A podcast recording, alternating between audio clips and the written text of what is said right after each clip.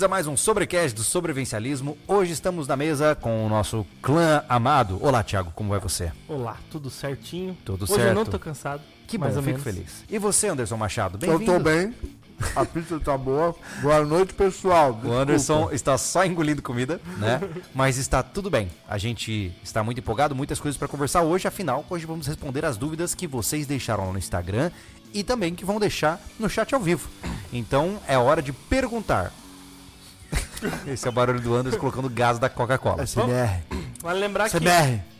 mas vale lembrar que a gente deixou as pergu- ah, a caixinha no Instagram, porém a preferência de quem Uhum. São manda superchat. superchat. É, a a prioridade é a seguinte: superchat primeiro, Instagram segundo e chat aberto terceiro. Exato. Beleza? Isso aí, pessoal. Voltei na minha programação normal. Boa noite. Bom estar aqui com vocês, com os rapazes. Nesta mesa, vamos fazer uma oração antes de começar esse podcast. Caraca! Tá? Pra gente ter uma, uma bênção divina. E cê, pra você ver que depois o pessoal falou, achou ruim que eu falei que vocês estavam animados. Tá todo animado aqui, cara. Ah, eu, eu não tô animado.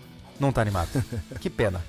É uma pena. Fica sozinho aí no seu desânimo. Ah, lembrando que a gente tam- estamos aqui tomando um refrigerante de cola, a sem patrocínio. É, quando a gente tira o rótulo inteiro, a gente engorda menos e faz, não faz propaganda pro, pro, pro diabo. Exato. É verdade. Ó, tomando Né? petróleo. Exato. A não ser que o pessoal da cidade, que, que eles são daqui, né?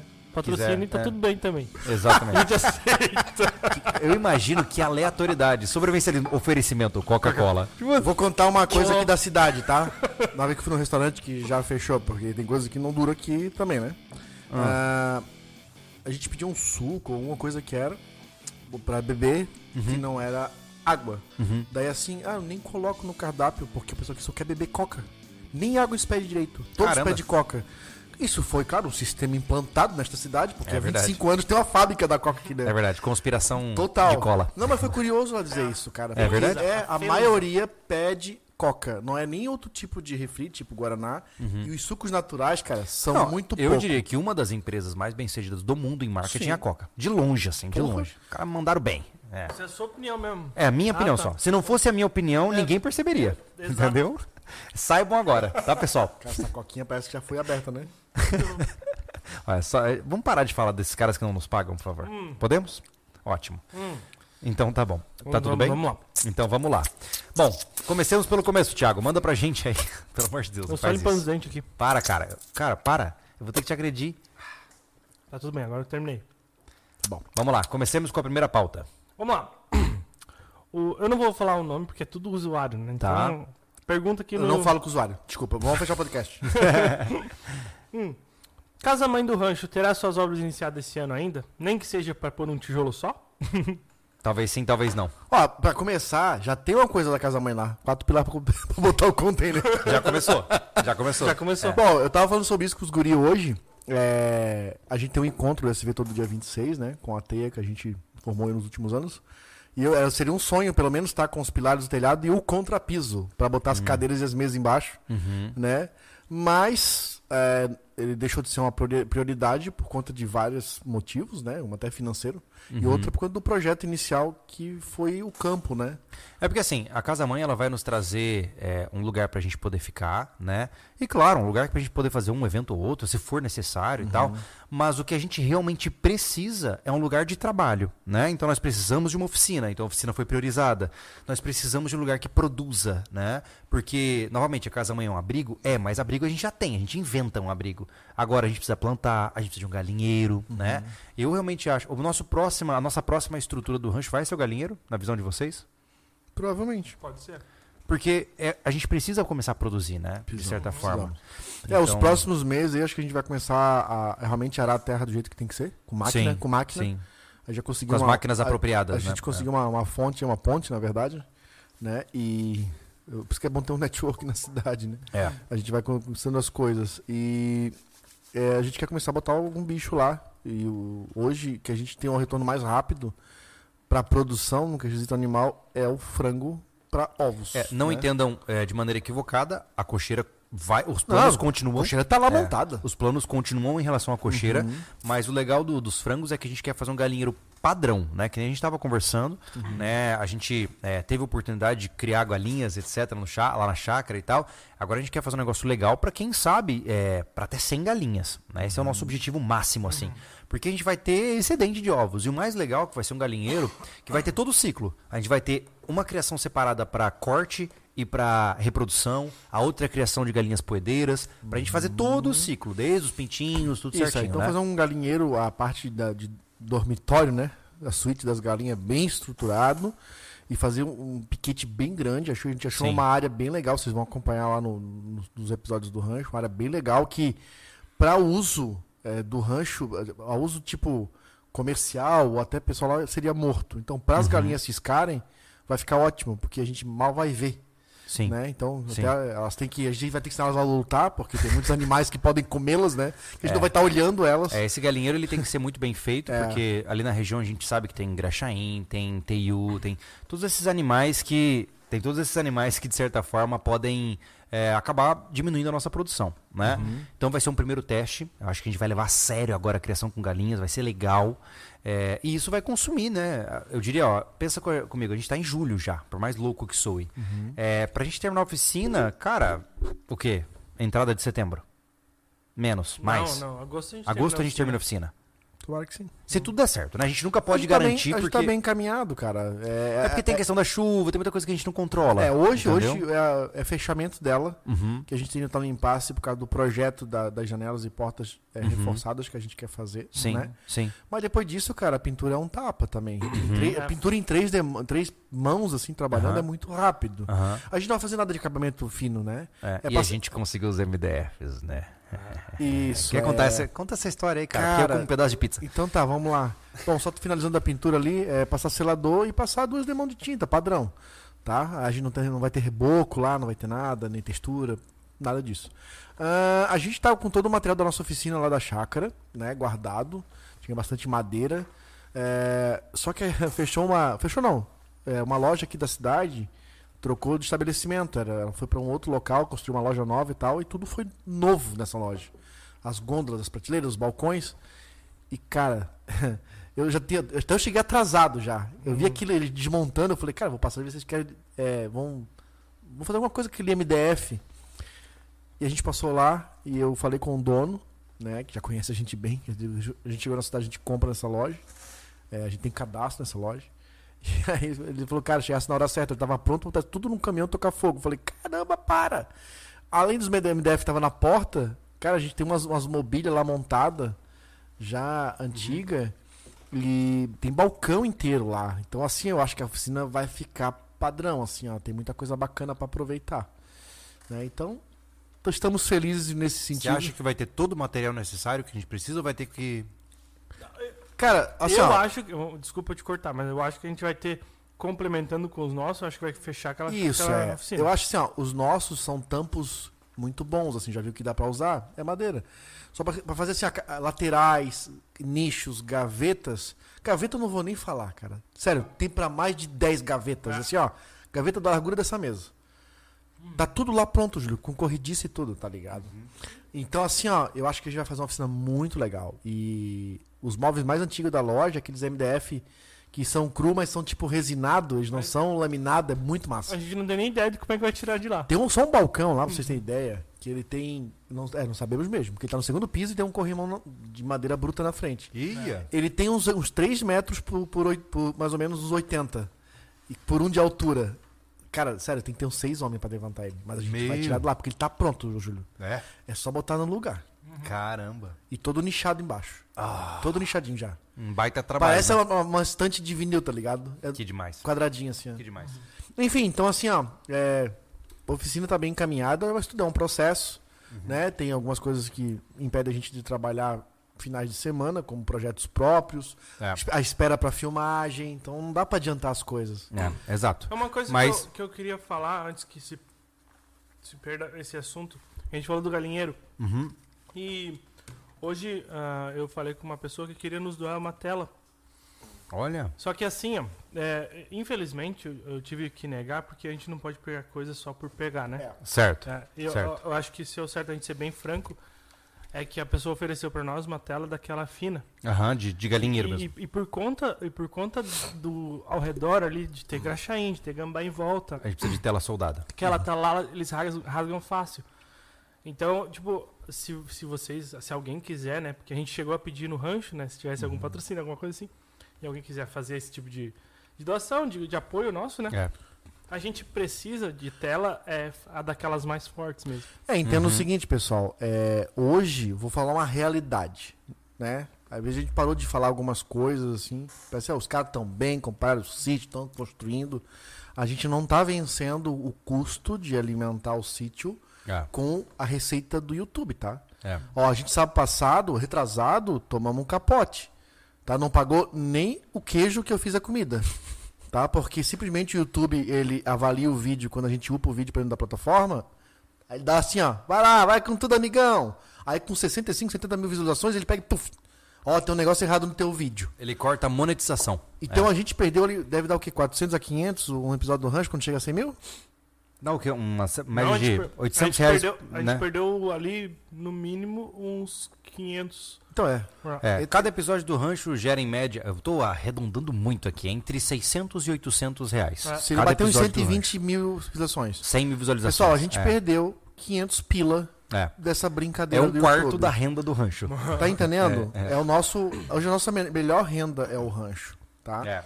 Então, o que vocês puderem ajudar nesse sentido, né? É. Pegando o seu, seu like aqui, nesse, nesse vídeo, Uhum. aqui, nesse, né? É, seja offline. né? Compartilhando o vídeo e Isso. tal. Enfim. Mas adquirindo o produto da nossa loja, tá? Assinando o nosso portal, que é um trabalho totalmente à parte do YouTube, diferenciado.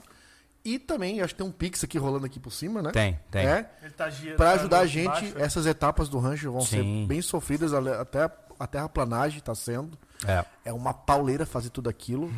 É assim, ó, é um pouco a nossa vida pessoal É uma mistureba. que tem que entregar para É. vocês. Hoje tem que entregar porque, é, ao contrário de alguns que criticam, a gente tem- tá tentando puxar essa palavra, usar mais sobrevivencialismo. É. Somos hoje os caras que criaram a cultura praticamente e a gente usa tão pouco termo, né? E outros que não fazem um trabalho tão impecável usam tanto. É. Então, aquilo é sobrevivencialismo, aquilo é vida real, gente. É. É, É, eu- é, a gente sempre é nesses buracos e eu não quero dar margem pra. Eu não quero entrar nessa vibe, tá? Mas eu preciso só comentar é, um ponto importante. Não é que nem o, o JM ele falou assim: ah, vocês não se planejaram e deu nisso. uau. Assim, ó, JM, você não sabe, né? Com todo respeito, assim, eu não quero te dar bronca nem nada, mas assim, ó, você não sabe. Você não tá aqui conosco, você não sabe como a gente gerencia nossas finanças, como a nossa empresa funciona, você não sabe quais são os pormenores. Você não tem o direito de fazer essa essa conclusão é, completamente irresponsável, né? É, algumas vezes as pessoas elas se baseiam no que elas veem de forma leviana no vídeo, elas acham que entenderam tudo de nossas vidas. E eu devo lembrá-los, tanto para o bem como para o mal, gente vocês veem um- uma pequena fração. Assim. Imagine que você tem o dia inteiro, tá? E você tem uma janela preta na tua frente. Aí por cinco minutos você abre a janela, olha e fecha. É isso que as pessoas veem da nossa vida. É um- uma fatia muito curta do que nós fazemos, né? E algumas vezes elas acham que isso é o dia inteiro. E não é. Fico mordido É? com uma mensagem dessa, maluco. Não, assim, ó, eu não, não quero Ah, eu entrar fico. nessa vibe, mas Né? eu tô dizendo assim, ó, tenho eu não quero... ficar mordido? Não, Porra. tem. Mas eu tô dizendo assim, ó, eu não quero entrar nessa vibe, Não, não, mas Val. eu só quero lembrar para as pessoas que nem tudo é tão claro quanto parece, né? E, e segue eu, a vida. Eu vou dizer, né? Júlio, e olha que a gente é bem transparente, né? Já mostramos erros ali. é, Uhum. Começamos agora a falar os valores que a gente está gastando, né? É, Exato. Por isso eu tô abrindo aqui. E não é foi falta de planejamento, é porque é um projeto muito audacioso. Ou- Pro nosso, né, pra entender, não, tô- não tô dando um recado pro, pro cara aí, mas se for só pegar o sítio, botar uma casa no primeiro platô ali, Ah, já era. que é o que todo mundo faz, faz o platô bem próximo do portão, aí ele compra, sei lá, 8 hectares, mas vai passar uma vida e não vai chegar na última árvore. É. Porque ele comprou aquilo ali, ele pagou uma fortuna. aí é fácil montar um Quanto sítio. que vocês acham assim, ó, que a gente tá criando, a gente tá criando infraestrutura no quê? Nos 4 hectares? Mais? Não. Não, mais da metade. Mais da metade? Mais da metade. Do quê? Do, do- do- do rancho? É. Não, digo, Não, cara, estrutura não, Não, dá. em termos de área, né? De área de uso, assim, ó, de tráfego. não, de, a- Não de dá a- 4 hectares. Não cara. dá. Não. Podemos pensar em 3 hectares, assim. É. É. Não, tanto que É tem porque pra- não vai até, beleza? É. Mas assim, de, eu tô dizendo só de alinhamento, né? Sim. É, mas ainda assim, Mas sim. imagine que para uma pessoa estruturar um terreno urbano, ela gasta muito. Imagine estruturar 30 mil metros quadrados. É, É muita coisa. é muita né? coisa, é É. muita coisa. Não, é, é- é um custo alto, É. né? A gente não. A questão de. então, tanto faz o que ele falou, mas é, por mais que você se planeja, a gente conseguiu fazer a compra, a gente conseguiu terminar de compra- pagar ele tudo certinho, a gente conseguiu fazer bastante estrutura lá. E com isso mudou questão de questão política, mudou questão de monetização do YouTube, mudou bastante coisa. E como a gente sempre falou aqui, o YouTube ele é uma, uma aberração, né? É, É, pra questão, questão financeira. é. Então, não. É, Segue tanto faz o que ele falou, segue É, a vida, é. só que assim, Mas não é tem como importante- se planejar dessa forma, É. entendeu? Não tem como. É É, não. importante o esclarecimento. É. Vamos pro superchat, que é prioridade? Isso mesmo. Manda. Gustavo Fomer. Boa noite, senhores. Super off-topic. Qual a marca modelo do fogão que vocês têm no rancho? Ô, Nossa, louco. Não sei. é bem off-topic. Eu não sei qual é a marca do fogão lá Cara, do que rancho. interesse que o amigo teve no fogão. Eu não Cara, eu, eu comprei Comum, um né? dos mais baratos que tinha. Ele custou 300 e alguma coisa. E tem acendedor elétrico, né? Mas, cara, Eu também não tenho a menor não ideia. faço ideia. É, Não sei. Tem uma coisa Eu não sei. não é o meu. Aí, parou. Ah, que mais? O Dorel Honorato.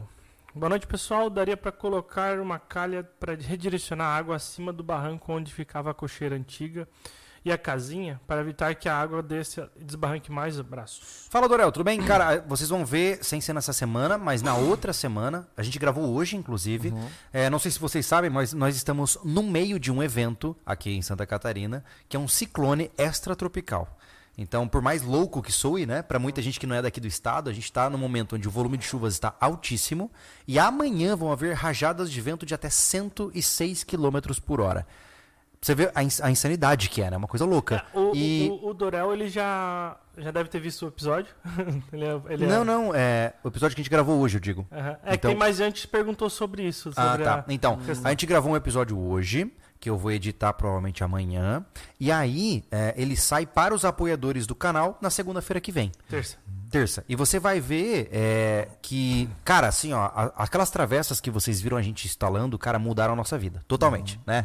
Não vou me antecipar muito aqui, mas vale a pena você ficar ligado para esse episódio, tá? É, só pra vocês entenderem, aquele morro, desde onde tá a antiga cocheira a casinha, ele é um trabalho que tem que ficar pro futuro, porque todo aquele morro tem que ser mexido. Daí Ele tem que ser reacomodado terra, feito as calhas de escoamento, ele tá despreparado. Então ele vai ficar lá, criando mato agora, pelo que correu. E no futuro a gente se preocupa com ele, porque ele não tá a ponto de descer o morro inteiro. Ele É, desceu o é, que desceu e vai ficar sedimento, O sedimento que. O, o que vai ceder ali a gente mostrou hoje, né? Assim. Isso, então vocês vão tá? entender quando a gente mostrar hoje, né? E Mas- no mais, não tem muito o que fazer. A gente tá contra a natureza. É, não, não dá Sim, pra ganhar. Não adianta eu querer cortar o morro no meio, né? o Diga. Leonardo Grilo. Pergunta simples e complexa. Nossa. Como seguir em frente? Pergunta ampla, profissional, proposital. Tamo junto, aquele café. Fala, Léo, tudo bem, cara? É, bom, hoje, com o tempo em que nós estamos, é muito fácil você olhar para o mundo bagunçado e para a quantidade de opções e para as pessoas e falar assim: nossa, mano, que mundo doente, que mundo tóxico. É muito fácil, né, cara? Você olhar para as coisas e falar assim: a sociedade está perdida, acabou tudo. É muito fácil você adquirir uma, uma visão é, catastrófica do mundo, né? Mas eu acho que é, cá entre nós é uma visão é, injusta, é uma visão equivocada. Porque, veja, os grandes homens, eles se fortalecem nos períodos de dificuldade, né? É o tal do antifrágil, utilizando os termos de Nassim Taleb, né? Que é, cara, se tá tudo dando errado, eu vou fazer a diferença, eu vou tentar construir algo de valor, eu vou fazer alguma coisa que vale a pena. Veja, o que a gente está fazendo é isso, né, gente? É, nós, inclusive, na terça-feira que vem, que sai o vídeo, ô, Thiago, do colapso? Não. Não? outra ainda. Na outra. A gente gravou um vídeo agora, onde a gente fala um pouquinho das nossas crenças sobre o mundo atual, né? É, e de resumo, de forma resumida, né? Eu vejo o que a gente faz como a resistência. Sabe? Quando tá todo mundo meio perdido, meio solto, gostando de é, vulgaridade, cultura baixa. Cara, a gente tá lutando contra a maré total, assim, ó. A gente conversou sobre isso hoje, né? A Conversamos, gente é. é, é- Bom, eu não, não me incluo assim, mas assim, a- o, o geral, né? O sobrevivencialismo é o, o criador de conteúdo antigo. Nós somos old school. É. É. A gente faz as coisas porque a gente gosta, porque a gente acredita e não porque o algoritmo manda, né? E por que, que a gente faz isso? Porque a gente, cara, eu me, eu me vejo assim, ó, eu olho para minhas filhas e falo assim, vocês são a resistência, entendeu? São essas garotas que, que eu vou tentar blindar das loucuras do tempo atual e empurrar para frente. Então, quando a gente vê um mundo de dificuldade, a gente tem que olhar um cenário de oportunidade para criar o nosso pequeno legado, né? Porque se tudo tá ótimo e maravilhoso, você é só mais um. Agora no mundo de dificuldade é o seu momento de brilhar, cara. Você treinou para isso, você ficou forte para isso. Agora é a hora de você, ah, sabe, atacar a savana, entende? É, é, essa parte aí da, da amplitude da pergunta vale, vale várias respostas, né? É. É, o propósito, né, do que tu- o Júlio falou ali vale bem. Mas assim, se for jogar mais para indivíduo, é, olha mais a vida como um indivíduo. Olha por onde tu consegue alcançar, entendeu? Uhum. Tipo, esse negócio de tu ficar pirado com o que acontece no mundo, o que que tu faz diferença, sabe? Eu acho que essa voltar para dentro, alinhar tudo que tem dentro e dar uma olhada no teu caminho é, mas o melhor que tu é- pode fazer. É, é, há uma redução é, drástica de desgaste de energia quando tu se abstém do mundo. É. Tipo, para de se preocupar com a política, para de se preocupar com a guerra lá na Rússia. Para, para, para, para. Tá ligado? E foca no teu. Cara, Muda muito. porque a, a tua É. vida pra tocar já é tão desgastante, cara. É.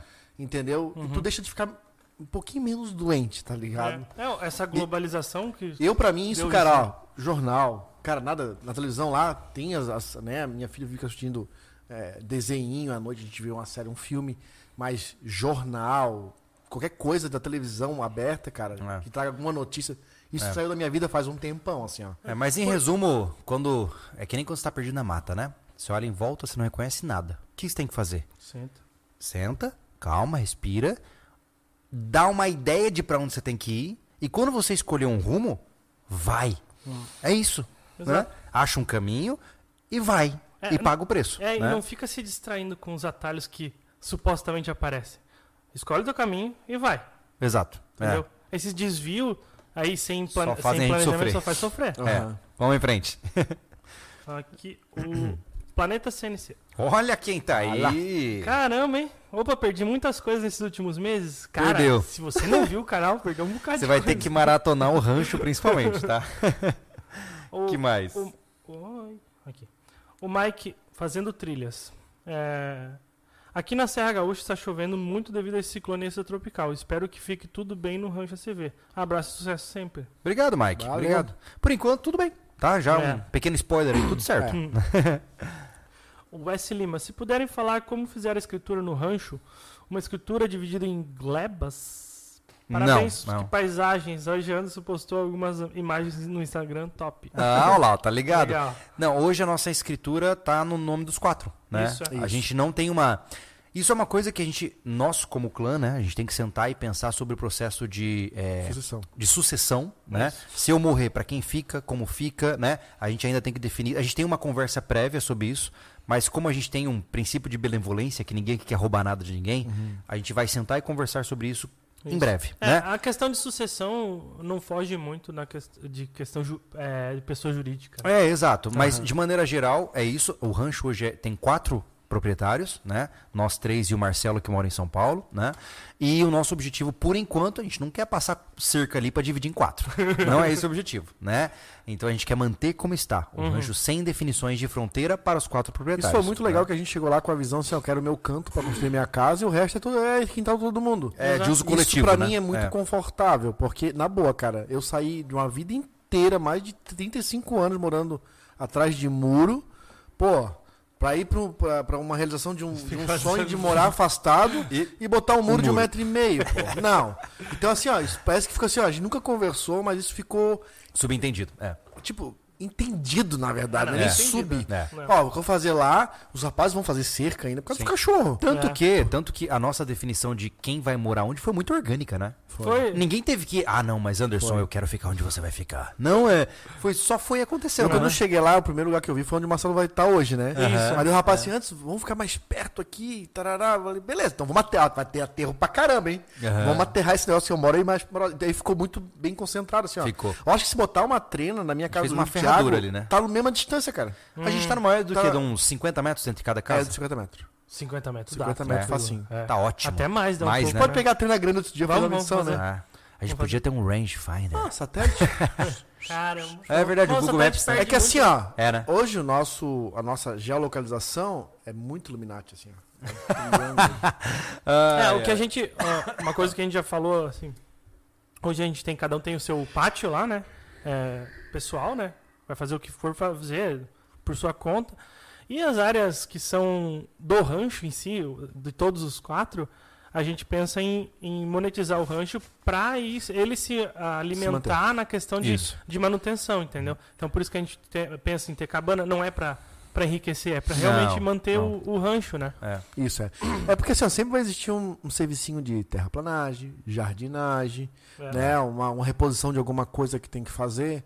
Então hoje sai tudo do bolso da, da gente, né?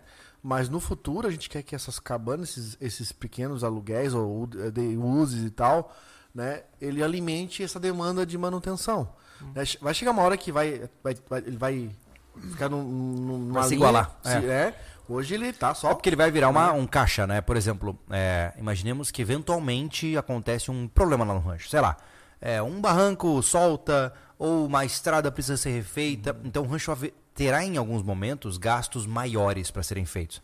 Ah, daqui cinco anos, pô, gurizada, temos que arrumar as estradas tudo de novo, por exemplo. É, a gente vai criar um caixa, Exato. entendeu? É, é, basicamente a ideia de um condomínio, só que em vez da gente pagar o condomínio todo mês, o próprio uhum. rancho paga o próprio condomínio. Né? Exato. Esse é o sonho. Olha né? só, descobrimos os, o problema de hoje lá. Ai, ai, ai. Guerrilha Celeste GC. Anteontem, dois cachorros invadiram o rancho e fizeram barbaridades ah. lá. Como será a segurança dos galinheiros e dos outros projetos? É, antes de mais nada, meu caro, obrigado pelo seu, pelo seu esclarecimento. É, a gente é, não é engraçado. Você vê, tem gente, os caras acompanham as câmeras eu mais do que os muito donos. muito puto. Cheguei hoje e falei, cara, isso não foi gato, porque é. anda um gato lá. É. Uhum. Tinha. A gente não imagina Porra, que fosse cachorro também, pra né? Todo lado. Tá revirado. Lembra nós é. tava lá e passou o cachorro? É. Todos manipados lá? Então, aquilo ali, não sei se vocês já viram, quando a gente tava lá e o Anderson passou um cachorro. É, ele já é um cachorro de caça, né? A estrutura dele é toda parecida. É um cachorro de caça que se perde e volta no meio-dia uhum. para casa, né? Sim. É, o que acontece é que a gente vai fazer esses cachorros não entrarem mais lá, entendeu? Passar um fio elétrico na porteira. Vai... Cara, Embaixo. É. Vai dar zica. Não, não tem. Entendeu? Não é. tem Só o que faltava, mais, tu leva o teu cachorro para passear lá, não revira o lixo. É. Pô, é. vai um cachorro lá e revira segurança... tudo, pô. É, complicado. A gente botou num latão de, de, de é, eu vejo 200 assim, litros com um saco de lixo, bonitinho, porque aí né? E tava fundo, cara. É, uma coisa importante que a gente tem que entender é que assim, né? Se você gosta do seu cão, você guarda ele, né? Se você deixa o seu cão solto para correr na propriedade alheia e ele um dia se machuca ou sei lá, desaparece, você não tem o que reclamar, cara. Uh -uh. Entendeu? É. Eu, não tô, eu não tô dizendo que eu vou maltratar bicho, pelo amor de Deus. Faço isso. Mas é, só tô dizendo que eu acho muito irresponsável. É. Entendeu? Não, e, não, não questão, de maneira nenhuma. Na não. questão de segurança. É que nem quando os meus cães estavam na chácara, quando eles iam pro vizinho, porque eles furavam a cerca, se o vizinho matasse, eu não tinha como reclamar, pô. Vou fazer não, o quê? concordo, pô. É. O, o, Leonardo Monteiro até mandou um help pra tela do galinheiro. Olha aí, obrigado, Leonardo. No superchat. E é basicamente a segurança vai ser com tela mais grossa. Isso é. é. Né? Então, a partir é. de agora estamos sendo doações de tela de 2 metros de alambrado, de, de soldada. aceita também patrocínio da, de, a, te dão telas, né? De repente já. Ô, Thiago, pra, pra aqueles declives ali, eu acho que é melhor o alambrado mesmo. Porque a soldada fica ruim de fazer curva ou a soldada ainda é a melhor opção? A soldada é mais forte, né? É mais forte, né? É. É que fazer curva com os dois é ruim, né? O alambrado ele se desencaixa, né? É, eu só acho que vai ficar um pouco militaresco demais, né? Muito soldado. Próximo, Próxima pergunta. Lincoln Beninca. Minha pergunta Olha o homem. é ao cara. Olha lá, Lincoln. Minha pergunta é ao caranguejo de, da Duna. Compare as duas pessoas. Quem entrou na praia do cassino e quem saiu? Excelente pergunta, Lincoln. Ele tá falando do caranguejo da Duna, Sim. né? Cara, é Hoje eu sinto assim, ó, é, e é interessante que existe um, um, é um mecanismo de proteção mental, tá? Hoje, é, para mim, eu fiz a Praia do Cassino há cinco anos atrás, no mínimo. Essa é a impressão que eu tenho, uhum. Né, mentalmente falando. É. Porque foi uma experiência muito intensa e eu não vou dizer traumática no sentido de que eu sofri depois do evento. Mas é um evento que teve muita dor, teve muito cansaço, teve muito esforço. Então, depois que terminou, né? A gente até falou, né? Que... Assim que a gente terminou, Ali, ó, a gente fez. No hotel, né? É, é. é. Cara, parece que os sete dias foram sete minutos. É impressionante. Enquanto não acabava os últimos três quilômetros, pareciam que eram três meses. É, exato. Mas eu, eu particularmente, é, hoje eu olho para essa travessia como um marco importante para mim, né? Especialmente porque foi um ato de redenção, eu acho que foi, pelo menos funcionou para mim, né? Mentalmente, é. falando, foi um pedido de desculpas pro público e ao mesmo tempo uma sensação de que, tipo, putz, agora eu tô endireitado, eu não tô devendo nada para ninguém, né? E isso foi muito bom para mim, né? Me fez muito bem, né? Agora eu não sei pro Thiago. Não, pra mim foi uma a sensação de conquista, né? Vocês sabem que eu me acho o, A última. o subtreco do, do mega o subtroço do, do, desse treco, né?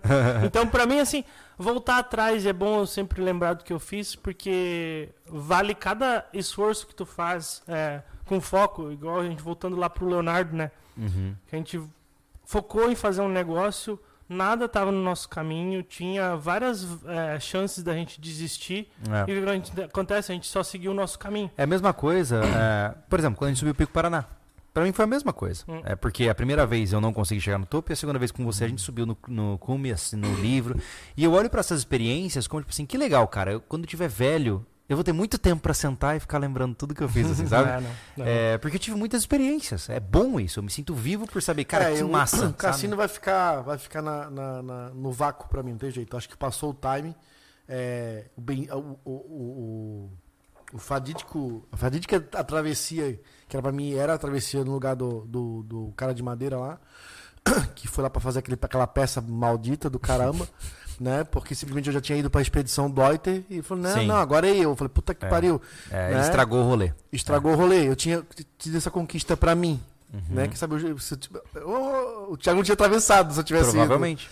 né? Porque se a gente tivesse feito direito essa travessia, Aham. eu não ia fazer de novo. Eu tava bem na época pra aquilo, né? Eu, eu teria condições pela idade, pelo físico e tudo. Eu, te, eu, eu até a gente já divulgou que eu iria de bike, mas cara, foi uma questão de de, de não me machucar, Uhum. entendesse? Eu não, eu não tava eu nunca fiz uma travessia tão grande, eu acho que assim, ó, eu nunca fiz um pedal tão longo, como é que eu já me meter num negócio tão foda, tá ligado? É um salto muito grande de Muito, cara. habilidade. Por mais que eu treinasse, eu Uhum. nunca fiz uma travessia fantástica, tá ligado? Uhum. De extrema. Entendi. Então seria já começar no olho do furacão. Sim. Se eu tivesse feito uma travessia, tipo, ó, fui daqui ao Paraná. Fui lá na casa Uhum. do Lincoln tomar um café. Uhum. Enfrentei perrengues, acampei pela estrada. Sim. Porra, Já tem consertei, experiência. consertei bike. Que é, que é o que acontece. Sim. Tu pega vários, né? Várias aventuras pelo caminho. Por mais que eu fosse ainda com um rapaz é, bem como tava o Gustavo, novo, o Gustavo tava voando na época, Uhum. né? Era muito risco pra mim É. né? E a gente, os relatos de travessia com bike lá, cara, é, tem muito PT. É. Muita Muito desistência. Muito porque é pesado, cara. É. O que os rapazes enfrentaram. Porra, pega um dia de maré que acabou de descer, a terra tá mole, tu ainda vai. É. Sim. Mas a bike, cara, tu Hum. puxar uma bike com peso. É eu difícil, é eu senti isso, cara, puxando a bike. No Morro do Miller? Morro do Miller acima, com os alforjes carregados, pô. Uhum. Imagina aquilo na terra mole. É, é verdade. Então, assim, ó, cara, pra eu me machucar, eu só, eu só pensava na minha filha. Falei, puta merda, cara, eu vou atravessar esse negócio, dá uma zica comigo lá no meio do nada, naqueles 800 e. É complicado. 80 e poucos Ali a gente, a gente não tá falando de eu vou desistir, a gente tá falando de risco de vida mesmo. Porque É. numa emergência eu tenho que largar tudo, uma bike cheia de equipamento caro. Não, tá você não- ligado? Pra estar de socorro? E não só isso, mas você vai pra trás de socorro o quê? Caminhar 40 quilômetros? Não tem como. É, cara, não Então, é assim, fácil. ó, então, É. cara, eu falei assim, ó, eu vou ter que engolir isso, porque eu queria muito ter atravessado a cassino, tá? E pelo um dia, quem sabe, eu vou com a minha caminhonete através daquele negócio, lá tá feito o negócio, vi, vi como é que é. Eu vou te dizer, viu? é, é, as pessoas não sabem o que é. Quem assistiu, fala, ah, um dia eu vou fazer. Cara, você não tá pronto. Cara, eu te digo com certeza, você não tá pronto pra É, cassino. o- É brutal. Inclusive, é brutal. o, o é. Maragato, que assiste o nosso canal, ele faz, ele já fez várias vezes essa travessia. Sim, sim. Assim que ele que eu fiz, né, ele me contatou no WhatsApp, no Instagram e tal. E, e ele me contava, depois que a gente que a gente fez, teve três relatos de gente que teve que ser resgatada. Sim, sim. É, as pessoas não entendem é, eu falo no vídeo, só que as pessoas não entendem mesmo. Não entende, entendeu? cara. O cara não Elas sabe o não que é. entendem o que é meio do nada. é. Tipo, não, e tu assim, só, ó, só vai entender o que é meio do nada quando quando estiver no meio É. do nada. Não, e a sensação de que, tipo assim, e se der ruim aqui? Você não tem o que vai fazer, continuar cara. ruim. É. É. É Mas, ó, uma, uma coisa, uma coisa é ter experiência. Claro que tem muitos relatos que ajudaram vocês, o Júlio na primeira vez, né? Muitos relatos pra começar a criar aquela consciência Sim. Da travessia. Uhum. Mas é, eu, tô- eu vou falar isso em consideração ao que o Thiago falou. Estar no meio realmente Sim. do nada. Quando a gente teve aqui no podcast com o Pedro Hawk, as histórias que o cara contou. Não como numa saber. montanha, É. no meio do nada, na neve. É, não dá pra saber, né? cara, o que Aquela é. nevasca É. que veio, até o carro sumiu, o carro Sim. quebrou. Cara, o cara só se orientou pelo que ele viu no outro dia. É, muito louco. Cara, então é, tem que ter essa consciência do perdido no nada. Mas eu vou Tá dizer que é ligado? uma, uma, uma lição de humildade gigante, né? O Thiago mesmo, é, é, quando você desce na praia e olha, você fala, meu Não, Deus. Aí, assim. aí que vem o... É, é um titã. É, É, um titã, é. cara. Assim, ó. Eu sou um cara que é- sou teimoso e, e faço as coisas por ser teimoso. Aham. Aquilo ali, quando eu cheguei pra, com o carro, que era o, o Uber, né? Eu disse, meu Deus. Júlio, insano, é isso, insano, aqui, é. isso aqui não era reto. Tem uma curva lá, só que a curva não existia. É. É tão grande que Você não vê o fim, né? tu não vê o fim. Assim, tu É. pensa que é é curvado, mas é tudo retinho É. assim. ó.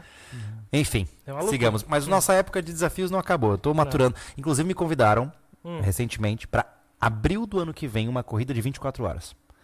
É, circular. Baita. Isso é legal. Aonde isso? Mais É, controlável. em- é no sul. Eu não sei aonde exatamente. Tem que Hum. lembrar agora. Massa. Mas você corre até quando aguentar, quem tiver mais quilometragem ganha. Claro que eu não vou ganhar nada, mas eu gostaria de tentar correr por 24 Sim, horas, sim. né? O Oliveira Dev. É, pensam em fazer consultoria para fazer rancho sobrevivencialista? Não.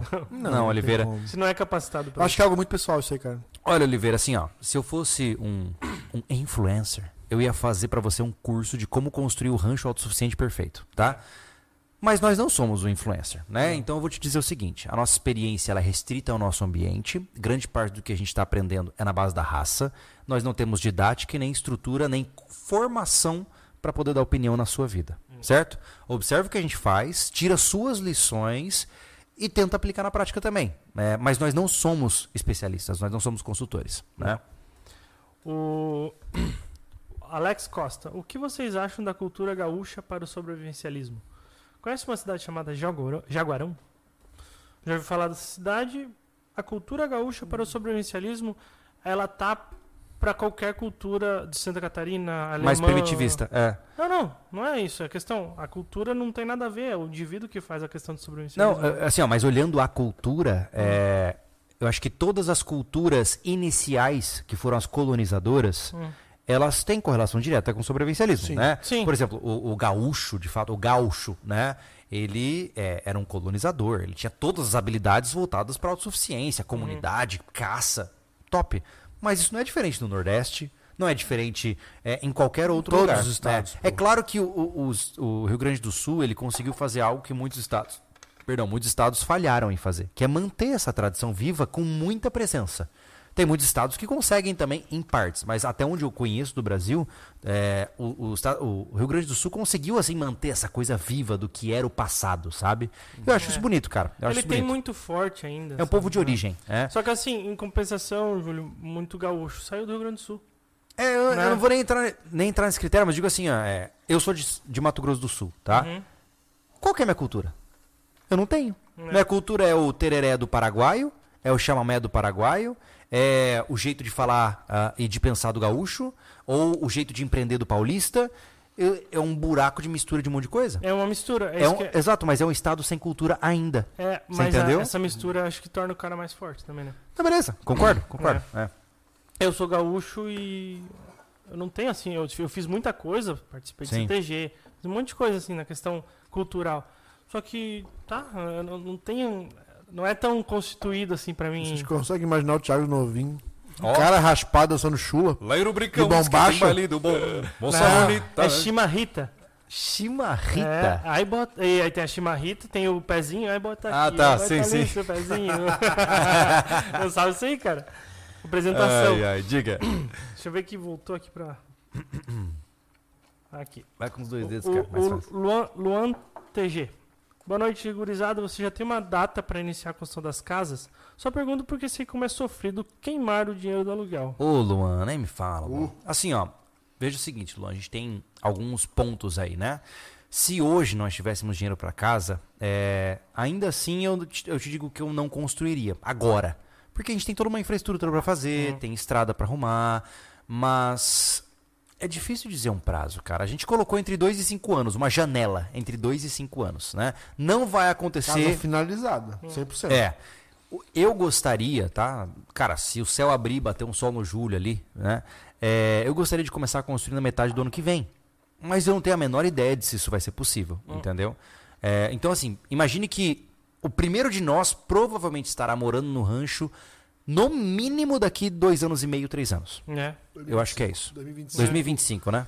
É, eu acho que eu, se eu conseguir montar minimamente uma estrutura para fechar algum ambiente, eu me jogo para cortar o aluguel da minha vida. Uhum. Né? Eu- o projeto que ele apresentou, já sei onde é que vai ser, as paredes vai passar para cortar. Né? Eu vou morar Agora- num ambiente só que é maior que a sala e cozinha. É, porque o aluguel é complicado, né, cara? Porque assim, E- ó, hoje, 1.400 reais que eu pago comprando de material, dá algum materialzinho todo mês para fazer alguma coisa. Uh, entendeu? É E- que o aluguel, gente, no final eu vejo uma casa alugada como um hotel. Né? É, eu já não tenho esse pensamento do demoníaco do aluguel, tá ligado? Tipo, Não, tá me servindo. não, eu não tenho É um demoníaco. eu tenho. Não, eu digo no- na questão do que ele falou que é, é, sobre a dureza de pagar aluguel, que é Uhum. sofrido e tal. É assim, tipo, é que é questão de planejamento financeiro, Uhum. né? Então eu fico. Porque pra mim, assim, ó, eu tenho um planejamento de morar de aluguel por tantos tempos. É, não tô perdendo dinheiro. É, o que eu vejo assim, ó, planejamento o aluguel pra mim ele é um problema. É, afinal, meu aluguel é caro, né? E mesmo numa cidade pequena eu pago muito de aluguel. É, só que assim, por outro lado, é, eu estaria com muita raiva do meu aluguel se eu não tivesse onde cair morto se eu falhasse com o meu aluguel. Uhum. Agora, imaginemos que amanhã, cara, cataclisma. Meu irmão, eu boto uma lona com quatro pau lá no rancho, tô morando. Uhum. Eu tenho onde cair morto. Sim. Entendeu? Cara, isso é uma coisa Isso que- diminuiu a minha dor do aluguel. É, isso É. é. uma coisa que na minha vida, assim, ó, hoje é uma tranquilidade. Eu, se desse qualquer coisa, eu boto meus inquilinos pra rua, eu moro numa kitnet minha, pra começar. Aham. Né, eu volto, É, você eu volto isso, pra né? trás, É. né? Uhum. Fui morar até com a minha mãe, pô. Quando, Sim. eu, quando eu separei a primeira vez, eu morei com a minha mãe. Mãe, tô na rua. Quero, posso voltar pra casa? Só tá sozinha aí, viúva? Pô, voltei a morar com a mãe, Júlio sabe, quando eu conheci ele. Sim. É...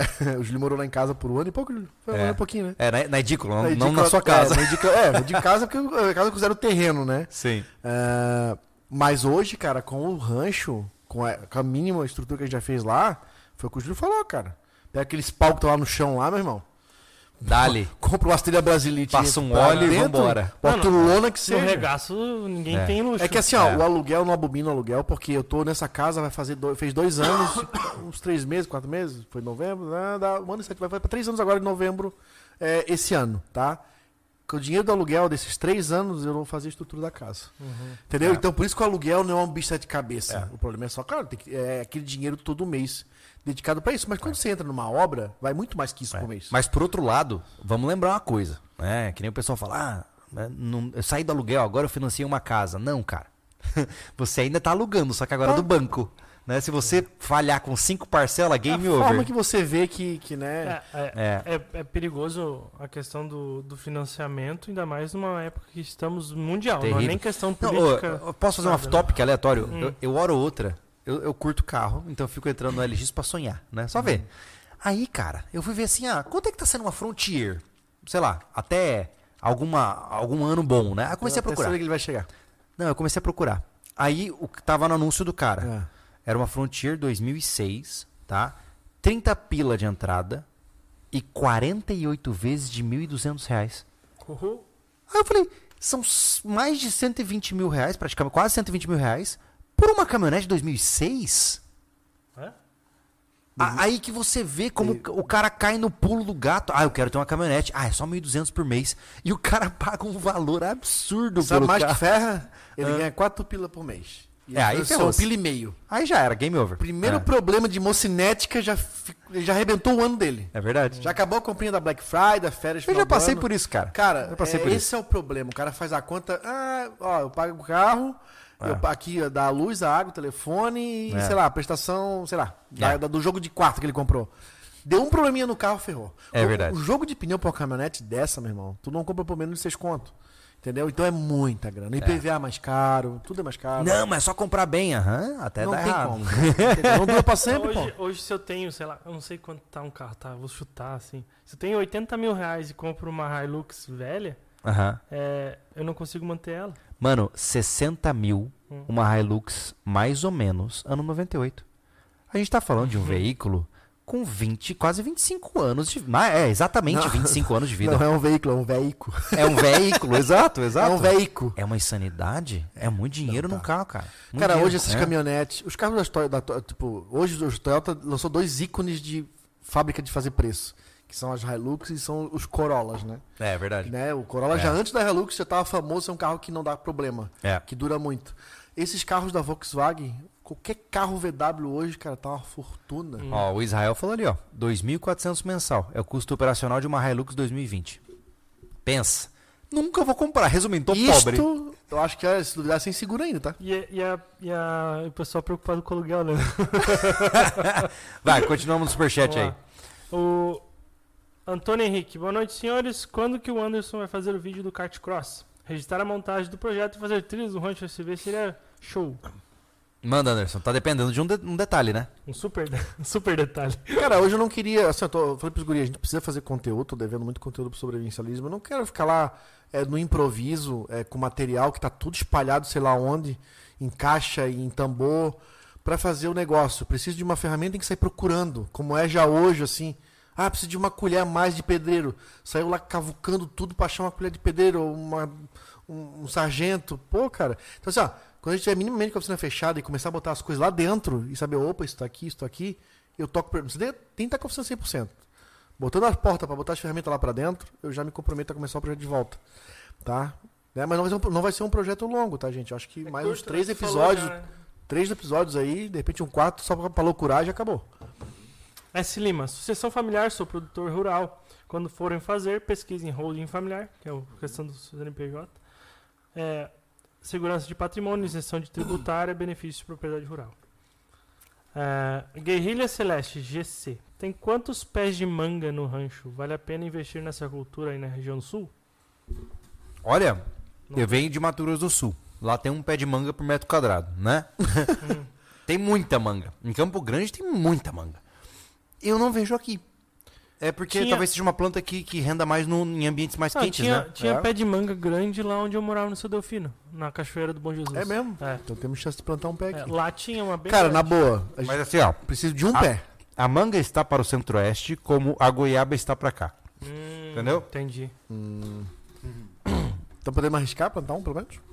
Tu acha? Hum, na pior das hipóteses, ele não vai produzir. É, É, né? O que o cara, o cara da floricultura falou algo parecido, né, Júlio? É. Que não produz, Que não produz bem. Tem que Hum. ficar botando insumo. é? É. Poxa. Nocton, Noctem Daemonium. Quando que vem a cabana 2.0? Eita.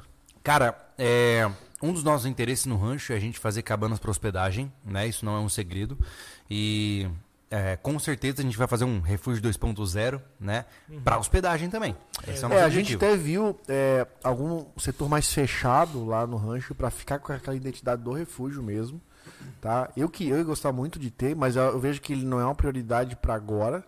As cabanas que a gente vai fazer pra locação são cabanas mais estruturadas, então não vai entrar na temática do refúgio. Mas eu acho que se tudo der certo com esses investimentos comerciais do rancho, vamos dizer assim, que, não é a prioridade agora na frente, né? A gente quer estruturar o rancho.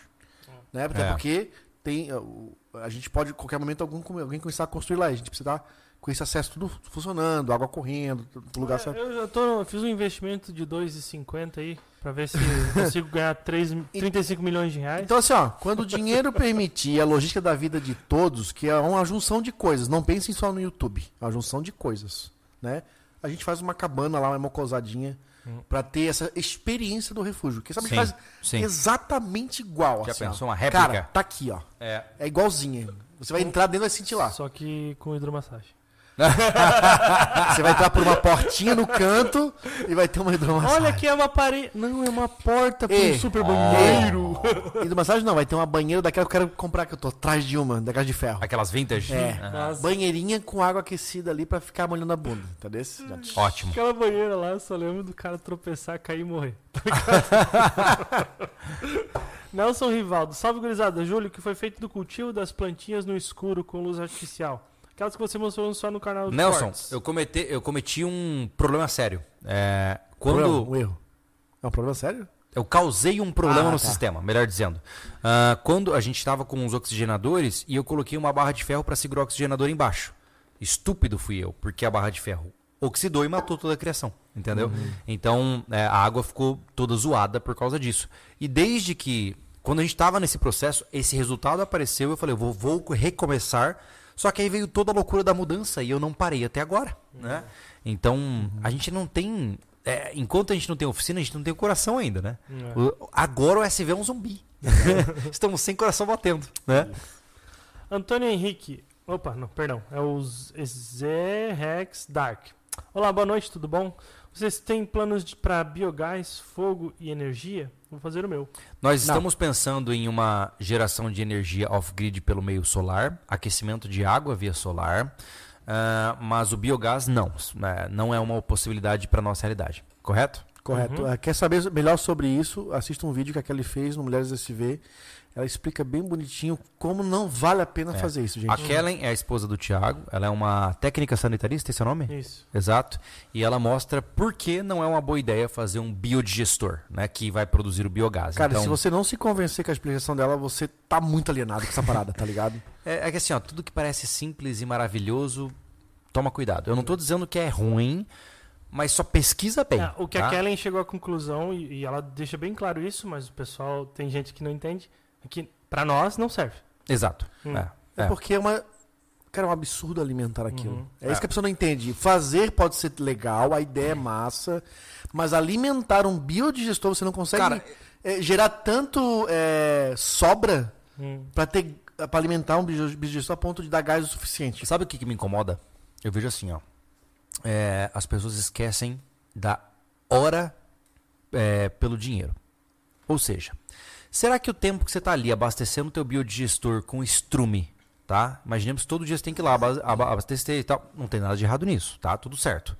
Mas será que o tempo que você perde com o seu biodigestor não poderia ser melhor aplicado para você ganhar dinheiro e comprar um botijão? Olha o que a Kellen falou aqui no, Sabe? no chat. Ressaltando, biodigestor em larga escala é massa, mas a nível domiciliar não vale a pena e é perigoso.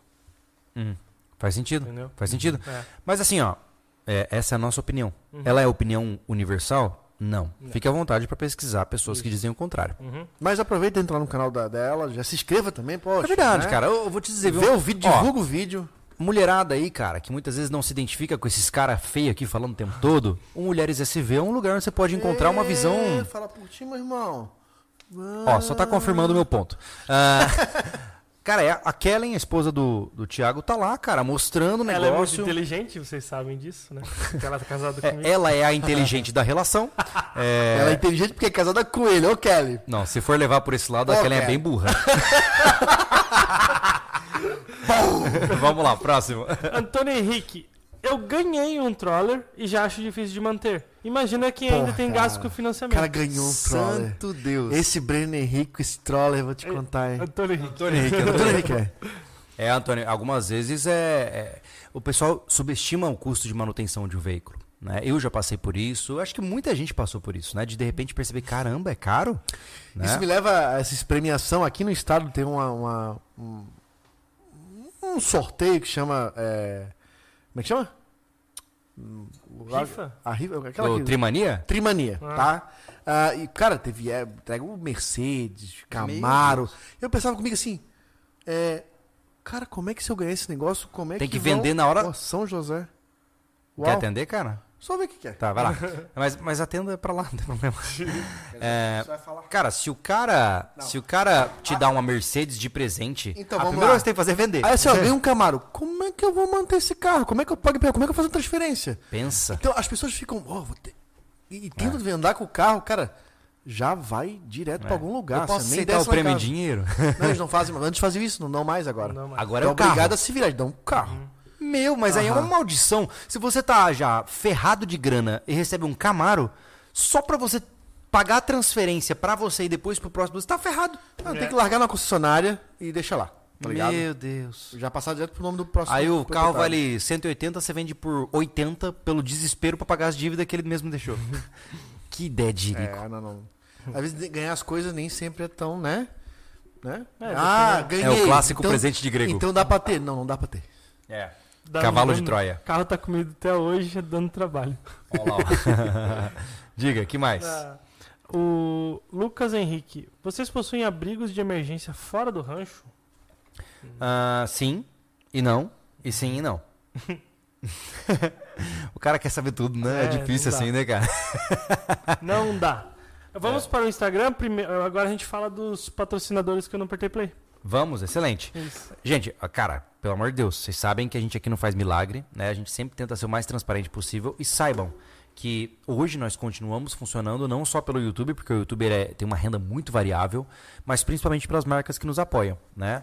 Então, se hoje você busca, por exemplo, uma ferramenta que você tem que você quer comprar uma ferramenta ou quer montar sua oficina ou quer fazer uma caixinha de ferramenta para não ficar passando perrengue de besta, de usar a faca da cozinha para abrir o, o, CPU do teu computador, é, cara, é, Palácio das Ferramentas, né? A Palácio das Ferramentas é uma loja que é referência hoje no Brasil em compra de ferramentas, em acessórios de construção de maneira geral. Então, fique à vontade para comprar lá, né? E sempre que possível, ó, oh, tô comprando pelo sobrevivencialismo, né? Dá, dá essa ajuda pra gente, para eles saberem que a gente está valendo a pena também, né? É, entenda que um patrocinador, ele espera, no final das contas, que a gente venda, né? Que a gente consiga conquistar pessoas para comprar no negócio. Então, se você comprar lá na Palácio, na hora de fazer sua compra, deixa observação. Ó, tô vindo aqui pelo sobrevivencialismo. Só para ter certeza, obviamente, né? É. Mas antes de mais nada, a gente está com os caras porque a gente confia no trabalho deles também, né? E além disso, nós temos a Morgantes Metais, que é uma empresa maravilhosa para cara, se você hoje já tem seus investimentos, tem tua grana e tal, e você quer ter uma reserva de valor, ou seja, algo que não vai flutuar tanto com a passagem do tempo, com a inflação e tal, a Morgantes Metais é um caminho. Você pode comprar metais preciosos com eles e se você quiser, você pode comprar joias também. Então, se você tá para casar, vai pedir tua, a tua amada lá é, e quer fazer um negócio bonitinho, quer fazer um anel de noivado maravilhoso, a Morgantes, se você vê um anel massa, você pode mandar para eles e até fazem do jeito que você quer. Então, entre em contato com a Morgantes Metais. É uma empresa que, obviamente, você já conhece. Um Avelino vem para cá hora ou outra para a gente fazer podcasts. É uma empresa que está sempre conosco. A gente fez vários conteúdos legais com eles aqui no canal. Não sei se você sabe, mas a gente fez um vídeo derretendo 44 mil reais em ouro. Sim, a gente derreteu, eu digo, de, de virar um líquido, tá? e depois a gente recuperou, transformou o ouro em líquido e depois voltou para a forma física dele. Isso é maravilhoso, eu acho é, incrível. É. Então, se você quiser conhecer, tá aqui no canal, fica à vontade para conferir, né? E, e é isso. Não, portal. Vamos falar dos patrocinadores. portal. Vai, manda. Aí eu tenho que falar do portal? Agora é tua é, vez, vai lá. Cara, tem uma novidade no portal. Tem. tem. Temos que falar. Tem. Uma baita novidade. Uma baita. Muito legal, né? Vocês são os caras dessa parte aí, meu. Bom, então vamos lá. Pessoal, é o seguinte, é, é, a gente levou um tempo divulgando já, o, o portal tá com um ano e um pouquinho, tá indo pros dois anos já. E a gente está preparando a nova casa do sobrevivencialismo nesse lugar. Não entendam, né? Pra, já vou daqui, já dou aquele chicotaço, né? Não entendo que é mais uma maneira do sobrevivencialismo ganhar dinheiro. Não. Também, hum. mas também não é esse o propósito.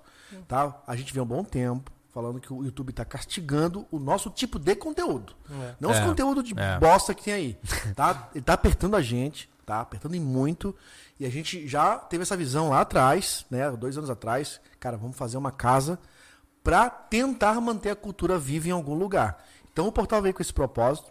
E a ideia lá não era só o Júlio Anderson e o Thiago, era trazer gente de toda quanto é área, pessoas, pessoas profissionais no que falam, no que fazem, para trazer o conteúdo que a gente tenta abranger aqui com estudo, com pesquisa, mas de uma forma direta e profissional.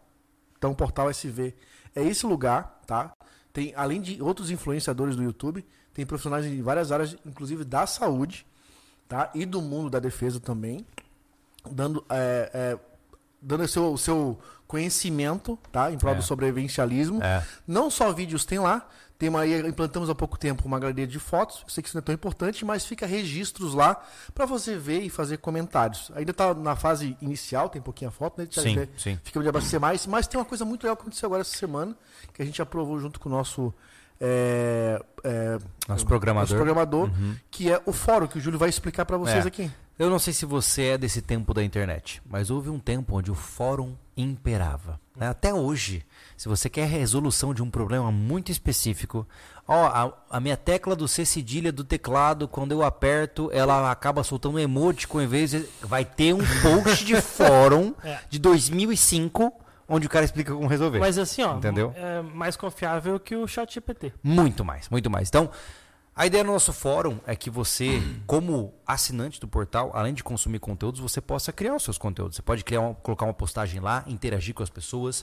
E o legal do fórum é que, diferente de um grupo de WhatsApp, o pessoal trocou muito fórum por grupo, cara. E eu acho isso um grande erro. Uhum. Porque se você solucionou um o problema. se perde, né? Cara, solucionou um problema é, conversando com seus amigos no WhatsApp, sumiu a solução. Uhum. No fórum uhum. ela está lá e uhum. sempre vai ficar lá, entendeu? Enquanto o servidor existir, está lá.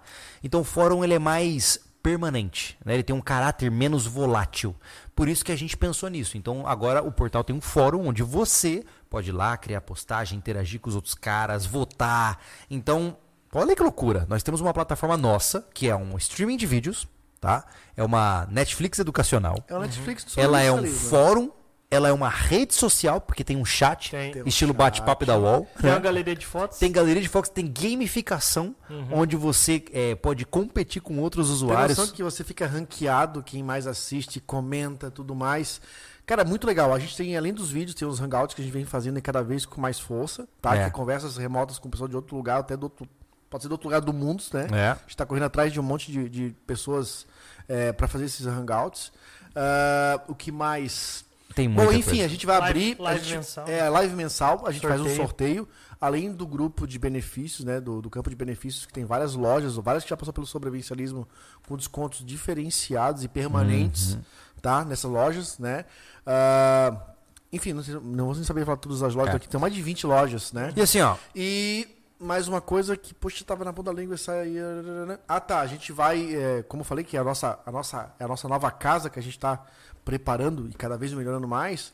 A gente vai começar a colocar uma aba dos clássicos do YouTube, já garantido É. que os vídeos realmente de todo tutorial de sobrevivência mais é, famosos, vamos dizer assim, tipo o refúgio, tipo a- o vídeo Sim. de, o vídeo de, de- da, da tilápia, eles E- garantam que eles estejam postados em algum lugar. Pra quem gosta de arma de fogo, né? O portal onde a gente posta isso, né? Recentemente postamos um vlog treinando, né? Agora fizemos um unboxing de uma máquina maravilhosa que a gente não mostra aqui, Não. que é um 2.0 da preparação, né? Isso, a É, estocagem, eu acabei de, ó, a já, estocagem já, foi para outro nível. já tô dizendo, quando chegar a parada que eu acabei de comprar, eu quero fazer um unboxing no portal, Boa. entendeu? Boa. Fazer só parada top no portal, cara. Coisa que você não encontra no YouTube. Isso. Pessoal, o preço, Thiago, agora o Thiago é o financeiro. Não, não tá um bicho de cabeça, né, A Thiago? partir de R$ 49,90 mensais. Tu não compra uma pizza. Essa pizza aqui com a Coca foi 81. Tá entendendo, Deus. pessoal? É, isso é investimento. Não vejam, não comparem isso com streamers Netflix, Disney. Não. São entretenimento Lá você não lá. aprende nada. E ela já tá Você acabando. não aprende nada, tá? 81 reais já tá acabando. O sobrancelha Isso, está é. lá. Entendeu? Isso aqui a gente vai comer e vai pro bacio.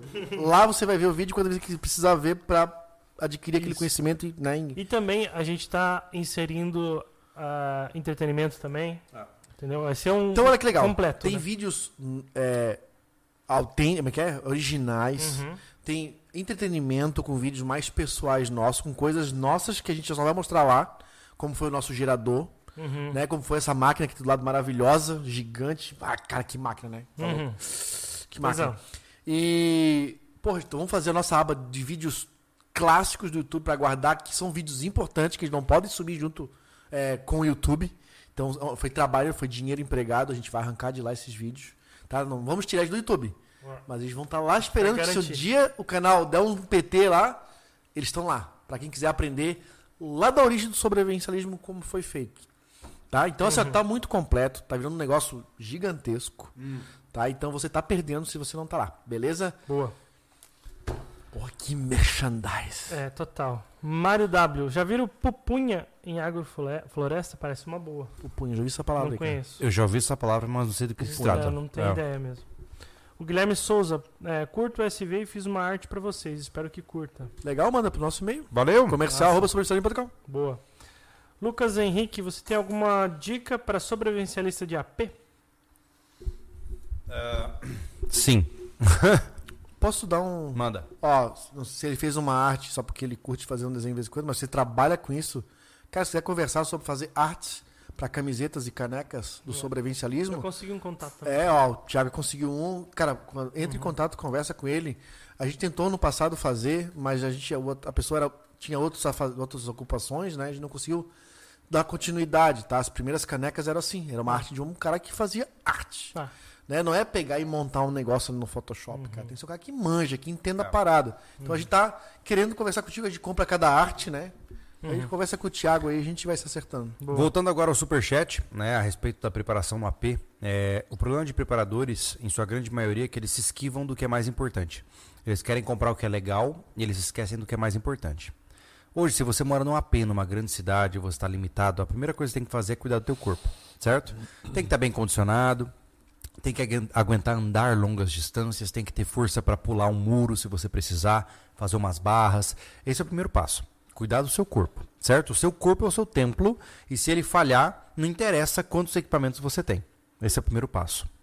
Segundo, mesmo em um AP, você pode, por exemplo, ter uma Go Home Bag, uma Bug Out Bag, uma mochila, onde você pode colocar equipamentos que são necessários para você sair da zona urbana onde você está para uma área mais segura, certo? É possível fazer isso. Você tem que treinar para tal e tem que ter é, investimento estratégico nisso, né? Além disso, o armazenamento de alimentos você pode fazer dentro do seu sofá, debaixo da tua cama, cama box, cara. Rasga aquele tecido inútil ali que está embaixo e enfia comida lá dentro, não tem problema. Então, você pode, se você tiver interesse, mesmo em um lugar muito restrito, encontrar lugares para você guardar um pouco mais de Dá comida, fazer equipamentos. Existe limitação? Existe, né? Eu acho que assim, ó, você tem que estruturar o teu corpo, estruturar é, equipamentos e comida suficiente para você poder trancar a porta do teu AP e ficar ali dentro por alguns dias sem passar por apuros. E depois que isso está pronto, você começa a criar sua estratégia para evadir do seu AP em caso de necessidade para um lugar melhor. Acho que é isso de maneira geral, né? Basicamente não tem nada a acrescentar mesmo. É. O, aqui no, no, no Instagram, como um sobrevivencia- sobrevivencialista se prepara para um ciclone, seja cidade ou no campo? Ó, o ciclone ele é um problema sério, né? Porque ninguém constrói uma casa para sobreviver a um ciclone, né? Porque nós não temos essa condição financeira de pensar em todas as situações, né? Então a gente escolhe um bom posicionamento, a gente é, é tão difícil explicar, né? Assim, ó, assim, ó, onde, vai- onde já existem furacões, tremores, assim, o pessoal já não se prepara, ele se prepara para perder a casa, porque eles se preparam para cuidar da própria vida. É. Entendeu? É, nesse caso, ó, a gente não tem como ir contra a natureza. A gente tem que manter a nossa própria vida. E o que é material, que se vá. Entendeu? A gente faz uma casa forte, mas às vezes ó, não é forte o suficiente, porque tu vai testando a natureza até ela derrubar tua casa. Uhum. Entendeu? Então, se nos locais onde é, realmente tem isso, uma sequência de tornados, Sim. eles constroem casas que são construídas mais facilmente, É. reconstruídas mais facilmente, quer dizer que eles não se importam com o material, que eles se importam com a vida. Então, um sobrevivencialista, ele se prepara para um ciclone, tendo um lugar é, um pouco mais É. seguro para cuidar do corpo Por dele. exemplo, nossa situação, quando o rancho já estiver operacional com as nossas casas ali, todos nós teremos abrigos contra a tempestade, né? Então, se o bicho pegar e, meu Deus, tá vindo um monstro na nossa direção, cara, a gente se esconde no abrigo de tempestade e torce para quando a gente sair a casa tá lá. Sim. É isso. Não tem muito o que fazer. Você não vai construir uma fortaleza para resistir a um vento que acontece uma vez a cada cinco anos. Não tem como. É verdade. né? Tem, tem jeito não. O Serra do Japi. Pensaram em fazer um anúncio do portal bem produzido, igual da Invictus, ao fim dos vídeos? Ou não? PS, vale muito a pena assinar o portal. Fala Serra, tudo bem, cara? É, sim, nós já pensamos, a gente só não tem capacidade de mão de obra para fazer tudo agora, né? Não sei se vocês sabem, a gente já comentou, né? O Gustavo não está mais conosco, né? O Gustavo não está mais conosco, parece que o cara morreu, né? o Gustavo tá, tá ajudando o pai dele, né? E não só por conta disso, mas aqui o SV, como a gente teve uma redução de renda, a gente teve que segurar um pouco mais, né? E hoje, toda, a toda a equipe do sobrevivencialismo somos nós três, né? Então, tudo que acontece no SV, saiba que passa pelas nossas mãos. Hoje, o Anderson é o cara que constrói, que organiza, que compra tudo que precisa, que organiza o planejamento. O Thiago é o cara das finanças e da contabilidade, do administrativo. Eu sou o cara da edição. Todas as edições que você está vendo hoje no SV são minhas. É, filmagens, tanto que no rancho eu, tô, eu tô muitas vezes por trás da câmera agora e não na frente.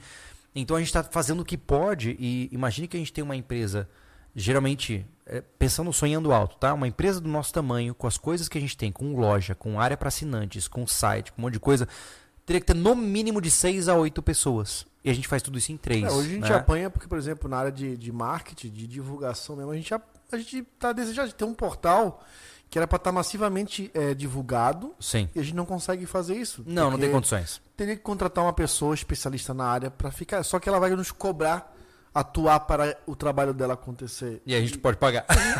Não, a gente não pode nem pagar, fazer, a gente não pode fazer. É. Entendeu? É, mas assim, ó, entenda que não tô dizendo de chororô, tá? Tô explicando pra vocês, né? Queremos fazer, só não temos condições de mão de obra no momento para fazer. Uhum. Guerrilha Celeste GC. Por que a live do rancho está fora do ar? Aquilo é muito bom. Sugestão: cobre 5 ou 10 reais por mês nesse canal. Cara, a live do rancho a gente fez com uma ideia de realmente para quem gosta de ouvir o som da natureza e hora outra bis- bisbilhotar o que a gente está fazendo, né? Só que o que acontece? É, quando a conexão de internet dá uma flutuada lá no rancho, o YouTube não resgata, ele termina a live. Tanto que se a gente for agora lá no rancho e olhar no notebook que tá lá, a live tá rolando. Só que o YouTube já finalizou a live, entendeu? Então deu uma quedinha na conexão e voltou logo em seguida, ele já corta, É. né? Então a gente não, não fez nada ainda. Não tem mesmo. Aqui, ó. Quais as o- no Instagram, quais as habilidades básicas que todo homem deveria saber? Mecânica, carta- cartaria, elétrica. Ué, pra mim tá bem claro. É, são os nossos pilares. É, não sei se você sabe, mas os riscos deste brasão que está em todos os lugares, na nossa mesa, no nosso canal, nos nossos vídeos, ele tem pilares, né? É no nosso São, pois é, até no nosso corpo. São cinco pilares que nós acreditamos serem essenciais para todo homem e mulher saber utilizar. Né? Ou seja, o primeiro, pila, o primeiro vivencialismo é a defesa. Com as ferramentas que forem necessárias, você tem que ter potencial letal em você. Né? Esse é o primeiro passo. Segundo, você tem que aprender técnicas básicas de resgate. Primeiro, socorros, atendimento pré-hospitalar, porque uma vez que o momento da violência ou do desastre passou, você vai ter feridos, você tem que cuidar dessas pessoas, né? Depois disso, sobrevivência. Você vai ter que aprender a fazer um fogo, fazer um abrigo, porque veja, o desastre aconteceu, você se defendeu, você curou ou estabilizou quem precisava de ajuda ou a si mesmo. E agora você tem que prover o básico: água, comida, fogo, abrigo, né? Depois disso, a gente vai para autossuficiência. Ou seja, uma vez que você estabilizou o básico da sobrevivência, você tem que aprender a plantar, você tem que aprender a construir com maior qualidade, gerar energia. E por fim, o último pilar é a liberdade. Ou seja, você tem que também aprender, do ponto de vista filosófico, a adotar uma posição política de defender o seu direito de viver a vida como você quiser. Acho que isso resume grande parte da sua pergunta, né? É. Aqui. O que mudou desde aquele vídeo que vocês falaram sério sobre o como anda o canal para hoje? Nada. Nada. a gente só fez as pazes com, com É. isso, né? É. Tipo, a situação que a gente falou só tá cada vez pior. Entendeu? Mas a gente só fez as pazes com isso. É, né? mas estamos bem, assim, a gente está tentando fazer o possível. Vocês- não sei se vocês viram que a gente está fazendo temas mais diferentes. Eu tô, cara, eu tô me matando para encontrar ideia de vídeo diferente, assim, para sabe, para poder realmente fazer algo de- legal para as pessoas e, e é isso aí. É. A gente tá seguindo, vamos, a gente tá fazendo o nosso melhor, Sim. né? Todos os três têm uma linha de pensamento parecida sobre liberdade de armas ou divergem? Eu acho que sim. Parecido, acho que né? sim, Acho que sim. Né? né? Quase muita- 100%. Eu não tenho nada contra o Anderson ter um tanque de guerra. É. Desde que eu possa ter um também. E desde que dê espaço para passar o meu, né? Tudo bem? Um terreno de 500 metros quadrados dá para produzir comida para quatro pessoas? Dá. Quanto? 500 metros quadrados, dá. Quatro pessoas? Dá. Dá. Tá no limite já.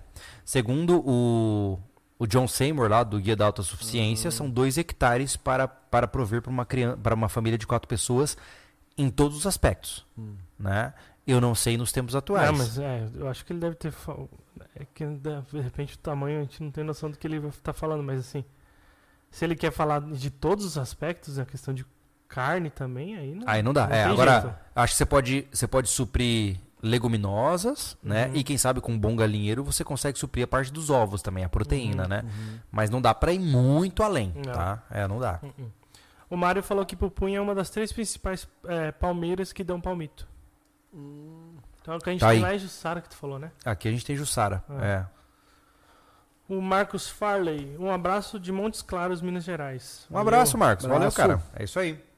Aqui, cadê, cadê? A vida, na, a, a vida na cidade de Antônio Carlos é boa mesmo, como parece nos vídeos? Quais os planos a longo prazo? Olha, eu acho que a vida em qualquer cidade é boa se você mora nos lugares certos. Para começar. Antônio Carlos, até onde eu conheço, não tem lugares muito ruins. É uma cidade muito pequena. A gente tem o quê? 12 mil? É que assim, ó, 12 mil. a gente É. mora no centro desta cidade. Então, É. ela, é- ela, ela, ela, ela ferve durante o dia, assim, ó. Não a ponto de um balneário. E é das pessoas do local. Como aqui não é travessia para um outro município, não um outro município também tão quanto agitado. Então, a- a- o, o movimento é daqui. É. Uhum. É, o que eu gosto de Antônio Carlos é o seguinte, né? O que você não tem na cidade de Antônio Carlos, você está a 30 minutos de Florianópolis. É. Né? Nós estamos a 20 minutos de um shopping. Uhum. E ele não tá na cidade, ele tá longe da cidade. Então, o legal aqui é que o translado é muito suave, né? Por exemplo, eu termino muitas vezes meu atendimento na clínica 9 horas da noite. Hoje, a gente vai terminar nosso podcast, eu posso ir andando para casa, tranquilo. E não tenho risco de ficar olhando para os lados. Isso para mim é uma vida boa. Cara, né? isso, é- isso é uma coisa que essa cidade proporcionou. Depois de alguns É. anos de Florianópolis, com um crescimento desenfreado, Uhum. né? Eu tive esse final de semana na casa da mãe. E Não eu, dá, fui, né? eu fui a pé com a Bianca até a padaria. Uhum. É, cara, não me sinto mais naquele lugar impressionante, assim. É. É, as pessoas. Tô meio ressabiada. Já são. É. Eu, eu fico ressabiado, Uhum. tá Ah, ligado? Porque na da minha época, quando- quando eu me criei, era adolescente, até ali os 20 anos, cara, eu cruzava com gente que eu me cresci passando Uhum. por elas. Hoje não mais. São estranhos, né? É. São estranhos. Né? E essa cidade me permitiu isso. Ter esse Uhum. conforto é, É. psicológico. Isso é legal, né, cara? Né, cara? Assim, ó, todo dia de manhã eu levo a aluna pro colégio andando quando não tá chovendo, né? Como, assim, ó, gente, grande parte do meu, da minha caminha, eh, do meu dia é caminhando aqui. Eu já fiz a conta, eu caminho uns 3 km por dia, em média. Só com essas, essas idas e voltas. E sabe o que eu adoro, cara? É eu estar andando com a minha filha, indo pro colégio de manhã. Op, op, op. Eu vou reconhecendo as pessoas no caminho. Que elas são figurinhas já batidas da região. Uhum. Isso me dá uma sensação de pertencimento ao local. Uhum. Isso é muito positivo, É. né? É, não é uma cidade sem problemas também, né? Não, Não. nunca será. Nunca Então, será. é- Mas é- entre todas as que eu experimentei, é a melhor. Exato, é. É. tá- A gente tem 12 mil habitantes aqui e foi um crescimento absurdo em pouco tempo. É. Muito. É, só porque a gente compara muito com grandes cidades. É, né? eu sinto que quando chegou aqui em 2019, É. o movimento da cidade aumentou drástico. É. Assim. É. Bastante mesmo. Aqui o superchat. O Rafael Cardoso. É, pela experiência de cultivo no rancho, já lidaram com formigas ou pragas locais? Pretendem de- usar defensivos agrícolas? Sim, Rafael. É, A formiga é o grande problema. é, né? a gente, inclusive, teve um ataque lá das, das- do nosso pêssego, né? Só sobrou os galinhos. Mas eu vejo da seguinte forma: a gente vai começar fazendo o que todo mundo faz, né? Ou seja, usar defensivos agrícolas, ou melhor dizendo, veneno, né? A gente vai usar para matar os bichos tudo, né? Ah, e lentamente, conforme a gente for ganhando experiência e estiver mais presente no rancho, a gente vai tentar usar de defensivos mais naturais. Essa é a ideia, né? Transicionar do industrial para o natural conforme as coisas forem acontecendo, certo? Uhum. Quanto de munição ter armazenada sem ser um exagero? um milhão Ei, olha só, 585 cada vez, eu, tô, eu tô somando cada vez mais, tá? Ó, vamos lá. Dinheiro, prato de bateria, pista de pouso e munição nunca é o suficiente. pista de fogo. Quanto mais, melhor. Entendeu? então, assim, ó, mas assim, brincadeiras à parte, tá? Eu acho que o número mágico são mil munições. Eu acho, tá? É, se você tem mil munições dos de cada calibre que você tem na tua casa, cara, você tá muito bem. Assim, ó, tá padrão, entendeu? Se você tiver 500 disparos de cada calibre, você já tá bem pra caramba. Agora, menos que isso, você já não tá preparando, né? Ai, mas Júlio, você vai tocar tiro. Não, cara, tô falando. a- o ideal é preparador, né? É, por quê? Porque a ideia é que essas munições durem 20 anos, né? Então você tem que estocá-las adequadamente, tem que prepará-las adequadamente, toda aquela história, né? Eu posso visitar vocês qualquer um vocês, a sua fã. Ele perguntou se pode visitar. É? Nós. Você pode nos visitar? No momento atual, a gente ainda não tem abertura para visitas, né? Eu não quero que soe antipático isso, mas meio que é, né? Desculpe, né? A gente ainda não tem uma infraestrutura, infraestrutura e nem eventos esperados para receber pessoas, né? A nossa ideia é que quando a gente estiver morando no rancho, a gente vai criar eventos para isso, né? A gente vai fazer um curso diferente, vai trazer um especialista, ou vai fazer um churrascão do SV, por exemplo, para chamar pessoas. Mas assim, é, não tem problema se você tá andando pelas ruas e de repente cruza com a gente. Ô, tudo bem? Cara, eu adoro é, conversar com pessoas que acompanham o nosso trabalho. Agora, não ache que é uma boa ideia bater na frente do rancho é, para ser recebido, né? Porque, infelizmente, a gente vai chegar na frente da porteira e falar, cara, peço desculpas, mas eu não posso te receber aqui. E aí você vai ficar todo sem jeito, a gente vai ficar sem jeito e vai ficar uma situação muito chata, né? Então, haverá um momento certo para isso. Por enquanto, a gente ainda não tem condições, tá? Uhum. Tá dito.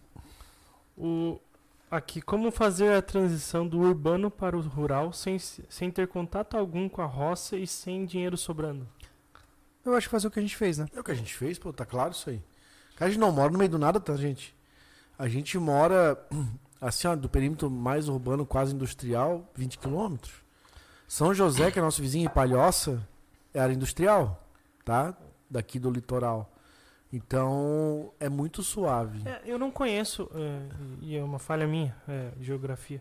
A, a, a, maioria do nosso público é de São Paulo, ali, região. É. claro, São Paulo é uma grande cidade. Em torno dela também só tem grandes cidades?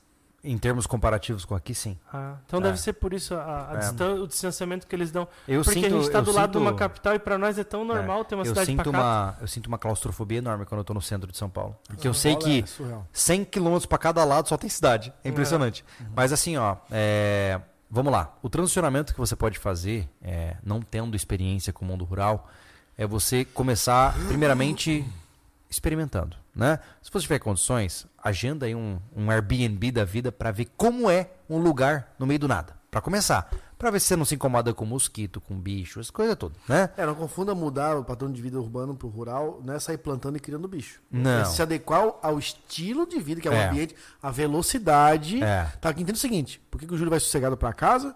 Porque sete horas tá todo mundo dormindo, cara. É. Então, se você gosta de uma vida agitada, com uma lancheria aberta até uma hora da manhã, cara, isso tudo acaba. É. As lancherias daqui, e elas querem ganhar dinheiro, porque o povo Sim. da cidade, o, povo alemão gosta de ganhar dinheiro. Mesmo assim, é, uma fecha 11, outra fecha meia-noite, acabou, tá? Aqui não tem balada à noite, não tem, é. não tem shoppingzinho na cidade, centro comercial, para você ficar passeando. Sim. Então é isso que você tem que se adequar. Se você vai plantar, criar galinha, é, o principal é o principal é o estilo de vida. O que, que eu recomendo, tá? Experimentou, foi para vários lugares diferentes, passeou, conheceu o interior. Conheceu, passeou, né? Depois disso, cara, é, você muda para uma pequena cidade. Se você, por exemplo, tem um trabalho remoto, né? Você muda para uma pequena cidade. Né? Você saiu de uma cidade, sei lá, de um milhão de habitantes e foi para uma cidade de 50 mil. Ou que nem a gente, 15 mil. Tá? Para mim, o número mágico é abaixo de 15 mil. Né? Entrou ali, sente, veja como é. Se você gostou de uma cidade pequena, legal. Agora está na hora de você sonhar para se mudar para uma periferia da cidade pequena. Aí a gente está falando de uma chácara, que é o que eu fiz. Eu fui lá e aluguei uma chácara para poder morar na borda da cidade. Eu morei a 5 km da cidade. E você se, vai se acostumando, vai entendendo. Então você vê que é um processo, né? Você não vai sair, por exemplo, de uma capital e se mudar para o nada a 30 quilômetros da cidade mais próxima. Você vai cadenciando, tá? Esse é o melhor caminho. Para você também não se colocar numa situação que você talvez não goste. Porque, por exemplo, nós, o meu sonho é morar totalmente isolado, longe de tudo e todos, certo? Mas eu entendo que por ter duas filhas pequenas, eu não posso. Eu não posso. Então, é, é um sonho louco. Então, eu tenho que morar próximo de uma cidade que tem alguma infraestrutura para as minhas filhas. E aí você começa a ver a fantasia com a realidade e você tem que fazer um casamento entre as duas, né? Uhum. Então por isso que, por exemplo, o rancho não é, é isolado do mundo. Não. Ele está agora, daqui, uns 12 minutos, provavelmente. Uhum. E é isso, uhum. entendeu? E você vai entendendo como funciona. Por isso que não dê saltos imediatos, né? Vai cadenciando.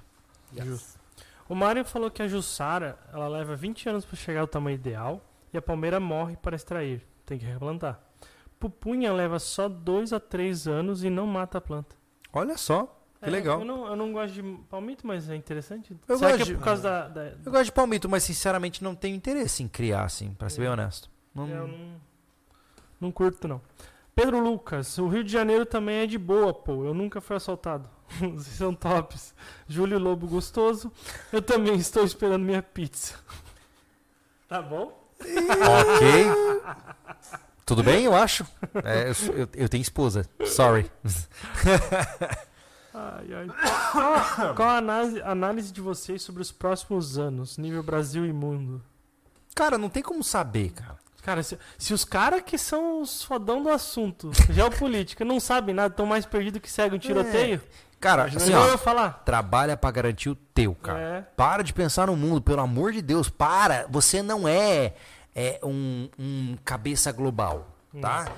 Pensa na tua vida, como é que você ganha dinheiro, como é que você estrutura a tua vida, como é que você blinda aqueles que você ama da loucura que tá lá fora. É, o segredo é, é ganhar isso, dinheiro pra pô. aguentar a bronca, cara. É isso, Porque cara. Porque a bronca sempre vai estar tá lá, ela não vai diminuir, Exato. ela só vai aumentar. Assim, ó, ganha dinheiro, cria uma estrutura sólida, não só financeira, como, é, como eu disse, desde plantas frutíferas até investimentos financeiros.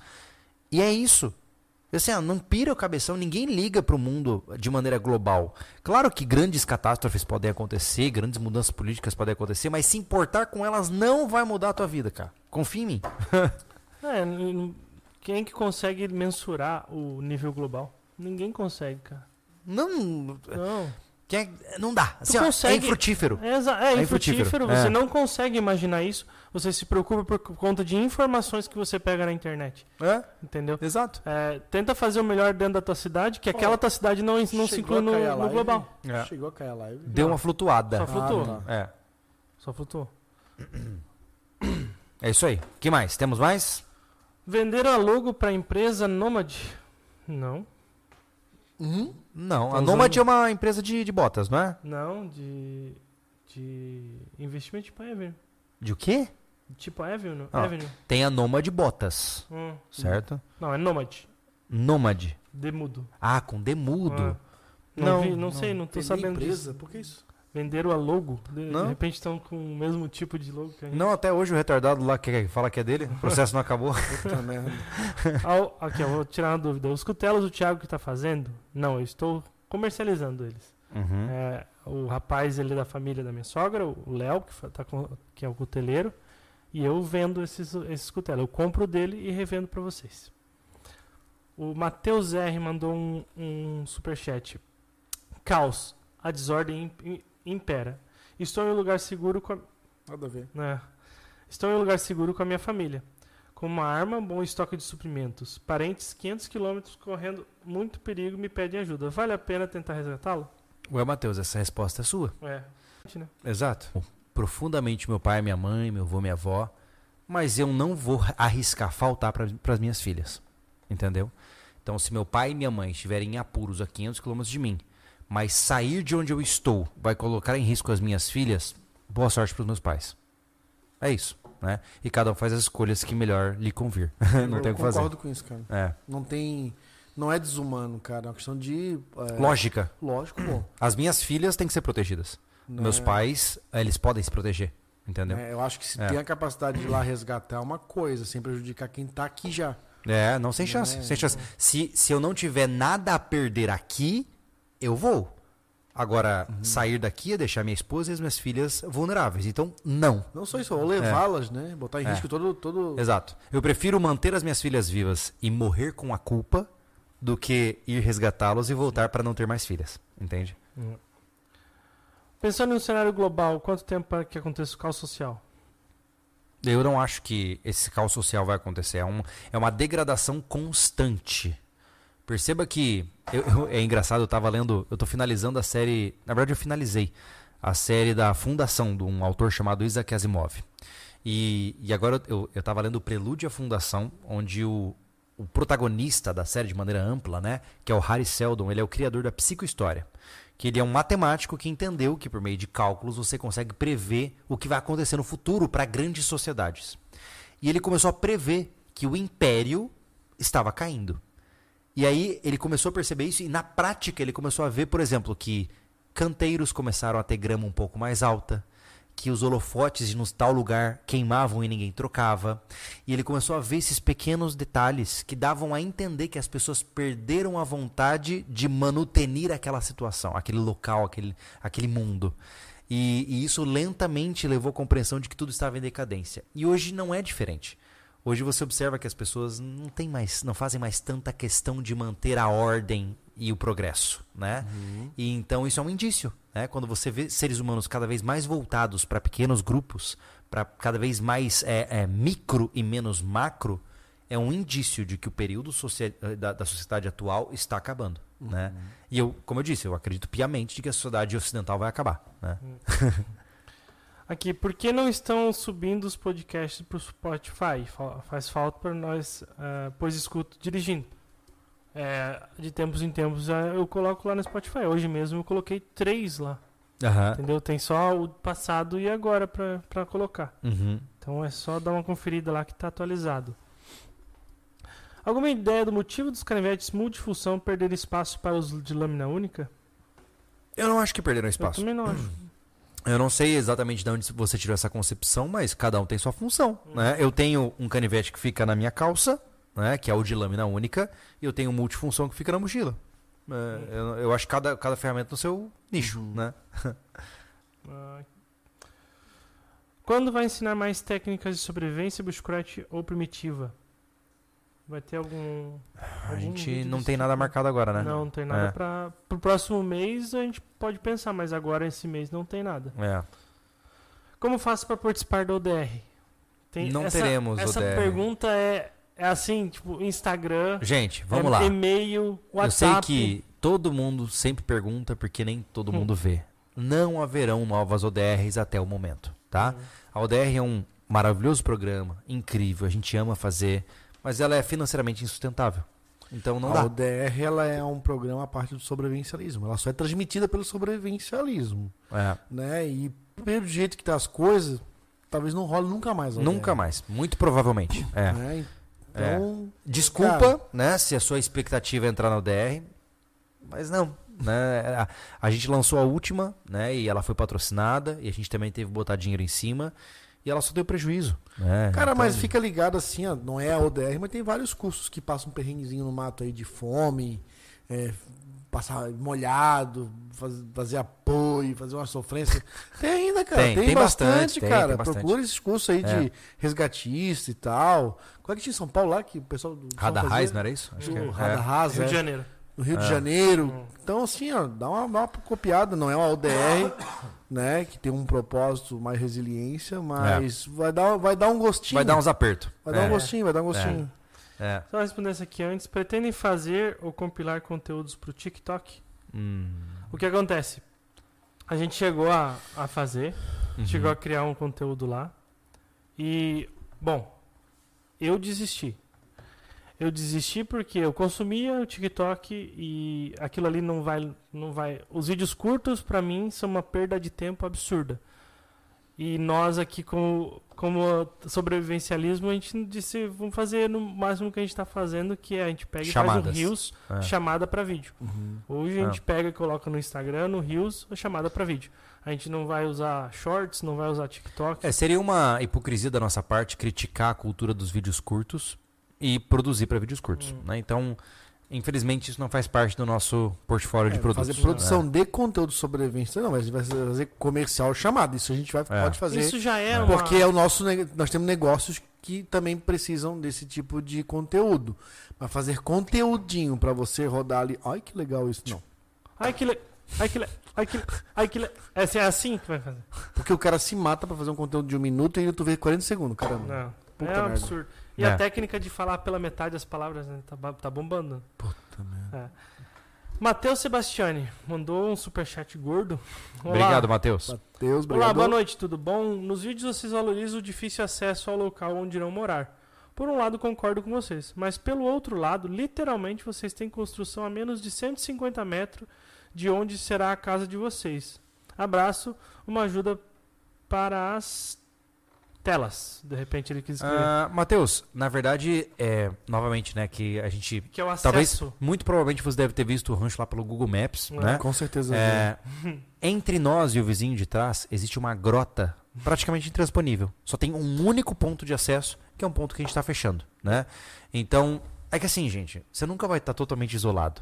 Né? Nós estamos em um lugar que tem fibra ótica. Cara, a gente né? nunca falou que a gente ia ficar 100% isolado, porque isso é inviável. Já acabou de falar sobre isso. Não, mas é, que É. assim, ó, É, entenda que já não- a gente não mora num aglomerado de pessoas, como na Exato. cidade. Vai ter É. vizinho, nós estamos cheios. é, É. A gente tem uma granja na frente, a gente tem uma choperia a 800 metros no outro morro seguinte. Hum. A gente tem os uma caras plantação. nosso A terreno. gente tem um agricultor É. abaixo no vale. É, no tá? vale ali a gente deve ter o quê? Umas 30 famílias? Tem Não, mais, pô, tem mais. Mais? Tem mais. É. Tem mais Ô, de louco. 30. Tem. Umas 50. É. Então, olha, assim, ó, a gente não tem condições de morar isolado. O que nós estamos fazendo é. O primeiro passo é o seguinte: você não vai ter. Quanto mais extensão territorial você tiver, melhor, né?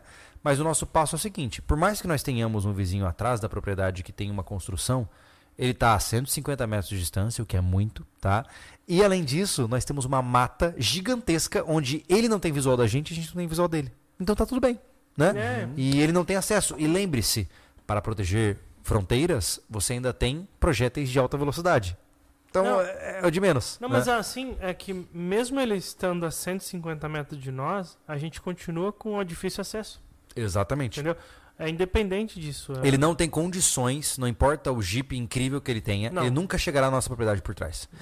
Quem estiver andando não consegue chegar na nossa propriedade por trás. Ah, É, o cara tem que ser muito ninja para conseguir. Então, em resumo, é, não existe propriedade perfeita, né? Sempre haverão pontos que você tem que ficar atento, né?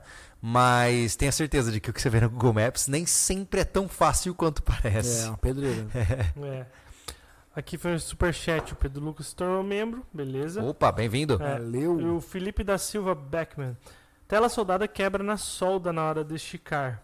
É, é melhor a outra tela trançada com arame contínuo e estica. Uau, nunca vi deforma. quebrar assim. Mas volta para o lugar sem arrebentar. É, eu, eu nunca vi esticar Eu tanto desconheço, assim, cara, É. quebrar tela soldado. É. Na boa. Eu não sei, eu não sei. É. Eu não tenho opinião. Hum, Uhum. Não consigo concordar. Ó, O Matheus Sebastiano, tô ligado do relevo de onde vocês estão. É insano. Uso o Google Earth Pro, é, ele mostra o relevo também. Tá aí. Boa. Então, Matheus, mas é assim, ó, nada substitui o cara tá no lugar, entendeu? Mas, mas aquela, aquela floresta que eu acho que não aparece no Google, Não. que é só por cima, né? Sabe o que é massa? É que aquela floresta atrás você não consegue enxergar a grota que é, né? É, e pra você ter uma ideia, a gente nunca conseguiu entrar lá.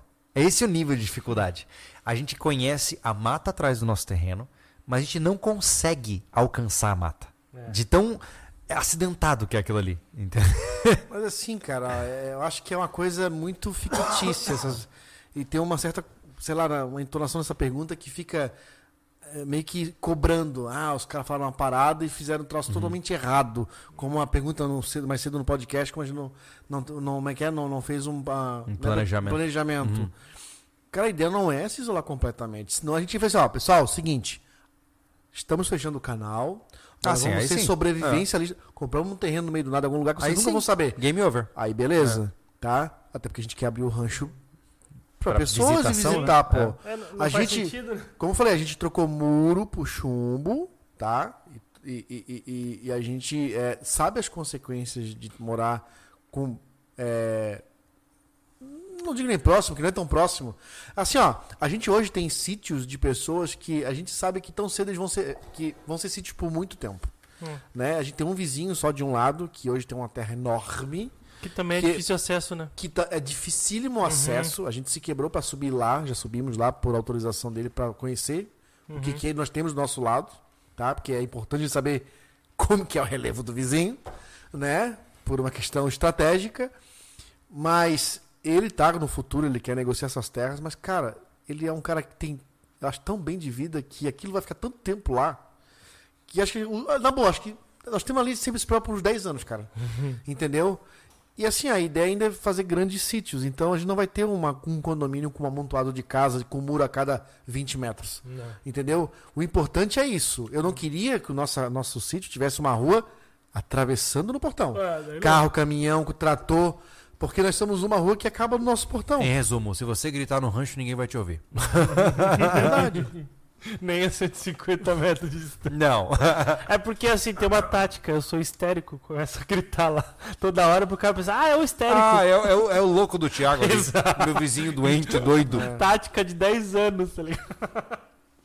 Aqui, ó, no, no Instagram perguntaram é, quando o estoque dos canivetes será reposto.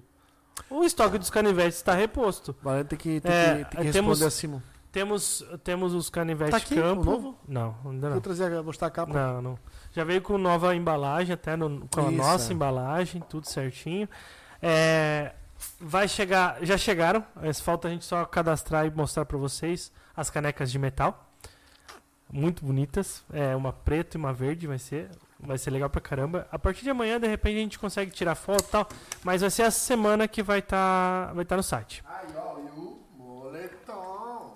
O moletom já tá Olha lá. disponível ali. Ó, tá disponível, hein? É, Ó, estilo canguru. uhum. Tá super grosso, ó. Uma Ó, lapa de aproveita o frio que tá chegando, ou já chegou, e esse é o momento. Exatamente. E, e alta qualidade também, né? Então tem bastante Ah, e coisa. as redes estão a caminho, né? Isso, eu ia falar. É. Alguém também falou sobre as redes aqui.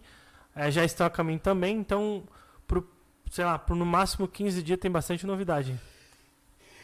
Boa. É. Vamos pra umas finaleiras?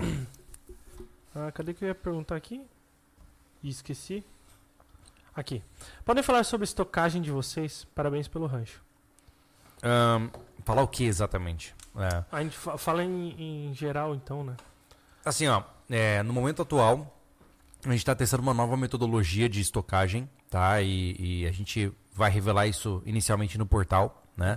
Semana que vem no portal vai sair a nova, a nova estratégia de estocagem que nós estamos fazendo para o clã, de maneira geral. E, é, mas, mas não tem muito o que dizer, né? Hoje a minha maior preocupação é com a parte mais é, balística mesmo, né? De, de ter uma boa quantidade de munições e tal. É, porque eu acredito realmente que a maior dificuldade no cenário de crise não é conseguir armas, e sim conseguir munições de qualidade. Né? Todo mundo sabe que mesmo no país onde impera a lei do desarma- desarmamento, se você sobe ali na biqueira próxima da sua casa, você compra uma pistola velha. Né? Se você for corajoso o suficiente para ir lá. Né? É, agora, comprar munição de qualidade que vai funcionar direito são poucos. Né? Então, o grande trunfo de um preparador é a munição e não a arma. Né? Que a arma vira o quê? Um porrete? Exato, exato. munição. Bumerangue, que não volta. Então, eu acho que esse é o ponto principal, né? E é, é uma preocupação muito grande, especialmente com a tendência de governo atual, né? Mas a gente faz o que pode. O, o que vocês acham sobre a cultura woke e como ela pode impactar na vida de um sobrevivencialista? Só impacta se você deixa. É. É, aquela cultura woke que a gente estava explicando. Ah, tá. É, cara, assim, ó, esse papo ele só, primeiro, ele só vai chegar na sua vida prática se você mora numa grande metrópole, né? É, aqui onde nós moramos, em Antônio Carlos, você não vê nada disso. Nada, nada. Não existe nem no colégio. É, os pequenos indícios des- rapidamente desaparecem, né? Ah, e na nossa vida pessoal, muito menos. Né? É como eu disse, é, grande parte dessa cultura woke tá na mídia e na internet. Exato. Se você não consome mídia mainstream e se você não fica pirando cabeção na internet, Verdade. você não se importa com isso. É, fora, fora do que se um caso específico está na grande cidade, que é o local onde. né? Exato. Aqui, onde a gente está, não, Exato. não entra isso. Cara, eu sou um homem simples. né? Eu vou fazer o que eu posso, defender o que eu acredito. Na hora que alguém avacalhar comigo, a gente se vê. Como era antigamente. É, Não utilizando o termo correto, é mess around and find out. Vai lá. É, exército faz exercícios militares próximo do rancho. Lembro que, meu- que um tio meu que morava é, para fora dizia que seguido eles faziam esse tipo de ação e incomodava um pouco. Não. Não, não. louco. Mas é legal ele falar isso, porque na fazenda que eu acampava em Mato Grosso do Sul, tinha muita cápsula enferrujada abandonada, sabia? O exército fazia treino ali pela região, hora ou outra. E era comum, assim, passava as marchas e tal, né? Lá em Mato Grosso do Sul, na, pra quem reconhece a região ali da, da antiga estrada de Rochedinho, é, ali o pessoal passava fazendo marcha, muitos entravam no terreno de alguém pra disparar, isso na década de 80, né? E aí ficou por lá as coisas, né? Nada, obviamente, de valor, né? Só cápsula antiga toda arrebentada, né? Mas aqui não, né? Aqui eu não, acho que não existe isso, né? Não. O, o Josué Alan Bach. Já que no podcast passado minhas piadas no Pix não foram lidas, por falta de tempo eu sei, já superei, vou mandar aqui. Boa noite, Piazada. Valeu, Josué. É Obrigado, por causa que era cara. sorteio, lembra? Ah, sim, sim, tudo. sim. Mas obrigado pela força, tá, Josué? Josué, sempre tá presente aí, cara. É, o Ma Matheus Sebastiani. Falando em repor, fui comprar uma carteira de vocês esses dias e não tem nenhum modelo. Alguma previsão? Um adendo, sou agricultor e acho top o jeito de vocês. Tem muitas coisas que quero fazer também. As Legal. carteiras elas ah, eram para chegar essa semana, mas não, não sei se vão chegar, mas no máximo semana que vem o Ortiz falou que nos entrega. Mas eu vou te falar que eu tenho um problema com essas carteiras, sabia? Hum. É sério. Eu tenho um problema sério com essas carteiras. Porque o cara que compra ela, nunca mais compra. Não. É, Porque a carteira dura a vida inteira. Faz quantos anos que, eu tenho, que a gente tem a nossa? Que quando chegou pela primeira vez? desde, Desde desde da da loja? loja. Três anos. É. Cara, ela tá nova. Tá nova? A minha tá nova. A minha carteira tá intacta até hoje. Isso é A uma minha tá no sacanagem. formato Aí da, cara- da minha perna, mas vamos, ter que fazer uma, vamos ter que pedir uma carteira que dá problema? Uma Daqui a um ano, pelo que menos. se desfaz. tá Isso, é. É Como que é? É, é- Como que é? Obsolescência programada? Pois é. Porque a carteira é, é boa é? demais, não acaba é, nunca? É muito, é, ela dura pro teu filho, pro teu neto. cara. Sim. É, É couro produto- legítimo é couro- com. Li... Ah, é É, outra muito pegada. bem feita, né? É. muito bem É. feita. A linha é muito super poderosa, é É. couro de verdade, então não rasga, não, não faz nada. O Ortiz trabalha bem pra caramba, né? o Rodrigo Pereira. Cheguei atrasado, mas gostaria de saber se é necessário passar cimento em tubos de concreto ou só a lona funciona para o propósito. Fala, Rodrigo. Cara, assim, ó, é, muita gente comentou até no vídeo das travessas ali do, do tubo, né? Teve gente que fala, ah, tem que botar brita em volta do tubo e tal. Assim, ó, a gente segue muitas vezes o que o pessoal faz aqui, né? É. O que, que nós confiamos? O nosso maquinista lá, o, o operador da, da retroescavadeira, o Marcelo, ele falou, gente, é assim que eu faço em toda a cidade. Né? O que, que a gente fez? Ok, se é assim que você faz em toda a cidade, a gente vai fazer aqui também. Né? Claro que passar uma massinha ali nas emendas de cada tubo deve aumentar a eficiência. Mas se ninguém faz É isso que na assim, cidade... Júlio, ó, é, vai quebrar. O tubo trabalha com qualquer estrutura, cara. Então Uhum. é um dinheiro jogado fora. O que tem que fazer foi o que a gente fez. Onde o tubo não encaixou muito, ou a- a- o encaixe dele tá quebrado, a gente lona. Entendo que a água que entrar naquela aberturazinha lá embaixo, para começar, a gente botou tubo de 50. Jamais vamos ter um volume que cubra todo o volume, Uhum. todo o, a circunferência do tubo, tá? A água que entrar naquela, naquela, naquela passagem, ela não tem força suficiente para escavar. Porque ela está correndo por cima. Ali já é uma água desacelerada, ela não tem força para cavar. Ela vai criar uma pocinha d'água Sim. ali e a terra vai absorver, pô. Sim, Tá sim, ligado? sim. É isso, é um encharque só. É. Eu acho que é assim, ó, se você quer passar a massa, passa. Mal não vai fazer, vai ser até bom. Nenhum. Mas não é algo que a gente sentiu necessidade com base no que nós conhecemos Mas eu aqui tenho da região. certeza É. que, tipo, é, se você passar numa rua recém-feita, onde vai passar caminhão para obra, essas coisas, você pode, daqui a um ano, entrar num tubo, todas as emendas vão estar rachadas. É, Vai verdade. rachar, cara. Que trabalha, né? É dinheiro jogado fora. Terra então, é- bota algo que trabalhe. Bota bidim, bota lona. Tá É, ligado? bidim é, é- É. Tem muita gente que recomenda o bidim, tá? Ah. Bidim é, um, é uma espécie. É tipo, sabe aquele tecido TNT? Sabe É aquele. bem Um parecido. TNT é. bem mais grosso. É, né? um E TNT forte, é. robusto, tá? Isso, é é. isso. É. O Matheus Sebastiani falou: "E vou botar na prova então essa carteira. Aqui no interior tem de tudo. Aguarda a reposição então. Tenha uma ótima noite e boa semana. Matheus, cara, assim, é ó. legal. Na boa, daqui você compra a carteira. Hum. E daqui dois anos você vai mandar um e-mail pra gente. É. E você vai falar, vocês estavam certos. Cara, você já usou uma jaqueta de couro legítimo? É um monstro. Cara, que nunca não, acaba. Não, não, É. não acaba nunca, é uma pena cara. que seja tão pesada, né? Verdade. Lembra o o Fernando, aquele meu amigo daqui da ilha? Uhum. Que tinha uma jaqueta de couro, mano. Deve pesar uns 3 quilos a jaqueta, cara. É muito pesado. Agora a gente tá indo pro fim do podcast. Vamos de- anunciar o, o da semana que vem. Que o pessoal fala muito sobre rádio amador, falou sobre rádio aqui. Uhum. E a gente tem um, um encontro interessante né, Ah, na próxima semana. né? cara, gente, o É. próximo podcast vai ser top. Olha É. só. Nós estamos. Já pode anunciar já a empresa, etc? Pode? Então tá, Hum. vamos lá. Ah, nós estamos no processo, quase finalizado, 99% finalizado, de fechar uma parceria com a Se- é o Senac, Isso. com o Senac de São Paulo, com o laboratório de criadores ali, o Creators Uhum. de São Paulo. Sim, um dos lugares referências de criação de tecnologia, é, de improviso, de gambiarra, de conceitos básicos de ciência, Isso. A né? gente tem o contato do Paulo Dias lá. O Paulo Dias, que é o coordenador, o cara que gerencia a parada toda, fez contato conosco e ele está interessado em ajudar a gente a criar tecnologias sobrevivencialistas. Preste atenção. É. Lembra que eu falei para vocês inicialmente que a gente está pensando numa possibilidade de um negócio chamado é, comunicação off-grid, tá?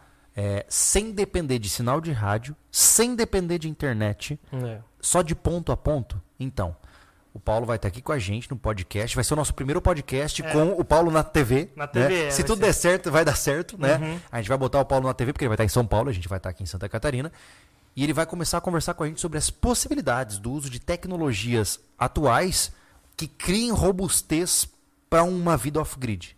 Vai ser massa demais. Vai, porque legal. A partir desse podcast, gente, vai começar a sair vídeo muito louco. É, tá? assim, ó, eu digo que é uma revolução no sobrevivencialismo. É, total. Assim, ó, imagine. É. Presta atenção, imagine um pager, tá? Imagina um, um equipamento de SMS que não depende de sinal de internet, não depende de sinal de celular, não depende de ninguém. Se você tem o teu aparelho e o fulaninho tem o seu aparelho, vocês vão conversar. É. É, esse o nível da parada. top. É. Então, assim, É. não perco, tem 650 pessoas aqui, tomara que tenha 1.300 no próximo, né? Exato. Então, ó, automatização, o uso de diversos dispositivos para ampliar a capacidade de defesa, de Leitura, autossuficiência. sensores. Tudo, mano. Agora a gente vai entrar no modo geek total. então, fiquem ligados que vai ser massa demais. É, eu vou terminar com os Pix, tá? Manda. Porque teve muita gente que doou legal e mandou mensagem. Aqui o Juliano mandou o Pix pra nós. É, só pra ajudar na cerveja para o próximo podcast. E só pra dizer que sou um inscrito no canal desde 22 de 8 de 2011. Eita, Juliano, Caramba. caramba, obrigado, cara. Então, você está desde Olá, leitores do sobrevivencialismo. Ó, O Carlos Eduardo, boa noite. Sigo o conteúdo de você desde meus 17 anos. Hoje tenho 22. Pretendo seguir a ideologia SV na- em minha vida. Agradeço a vocês por isso. Coisa linda, Carlos. Legal. Obrigado, cara. Obrigado por confiar na gente por todo esse tempo, tá? Ó, o Eziel mandou aqui um pix porque curto vocês. Obrigado, Zé. Valeu. Aqui o Tarcísio Pavan. Caramba, que legal. Pra fechar uma caixa de passa... ah, para fechar uma caixa de passagem lá. Forte abraço. muito Obrigado, meu Pô, caro. legal. Valeu. Muito bom, muito Obrigado, gente. Muito legal isso. bom. O Rian, ah, Ryan. Olá, boa noite. Pretende produzir cerveja, vermute ou licores para a cozinha rústica? Forte abraço. Uau, velho. Ah, está nos meus planos produzir cachaça. É, a gente quer, Uhum. inclusive a gente quer plantar a cana de açúcar, colher, produzir a garapa para gerar cachaça, né? Um dia eu vou fazer isso, né? E não vou deixar de ter o nosso engenho de farinha lá. Não, Ô, vai rolar, vai caramba, rolar. que Então massa. assim, Engenho é, de farinha vai existir. eu sou um apreciador de bebidas alcoólicas, né? Tipo uma cachaça, um whisky. Claro, o whisky já tá longe demais, mas uma cachaçinha, cara. Pensa o prazer de você tomar uma cachaça que você plantou a cana de açúcar. Putz, maravilhoso, né? Ô, cara, eu sempre vejo. Eu lembro dessa. eu- era uma propaganda, era um videozinho que seja. A gente, assim, fazer a nossa própria cerveja, por exemplo. E aí o cara faz um evento com os amigos, né? Própria cerveja. Tá todo mundo lá, fez junto a cerveja e tomou assim. A cerveja fica ruim. É, boa! Vai ser mais ou menos. Ou então chega assim, ah, não, ninguém toma fazer um brinde. Aí brinde.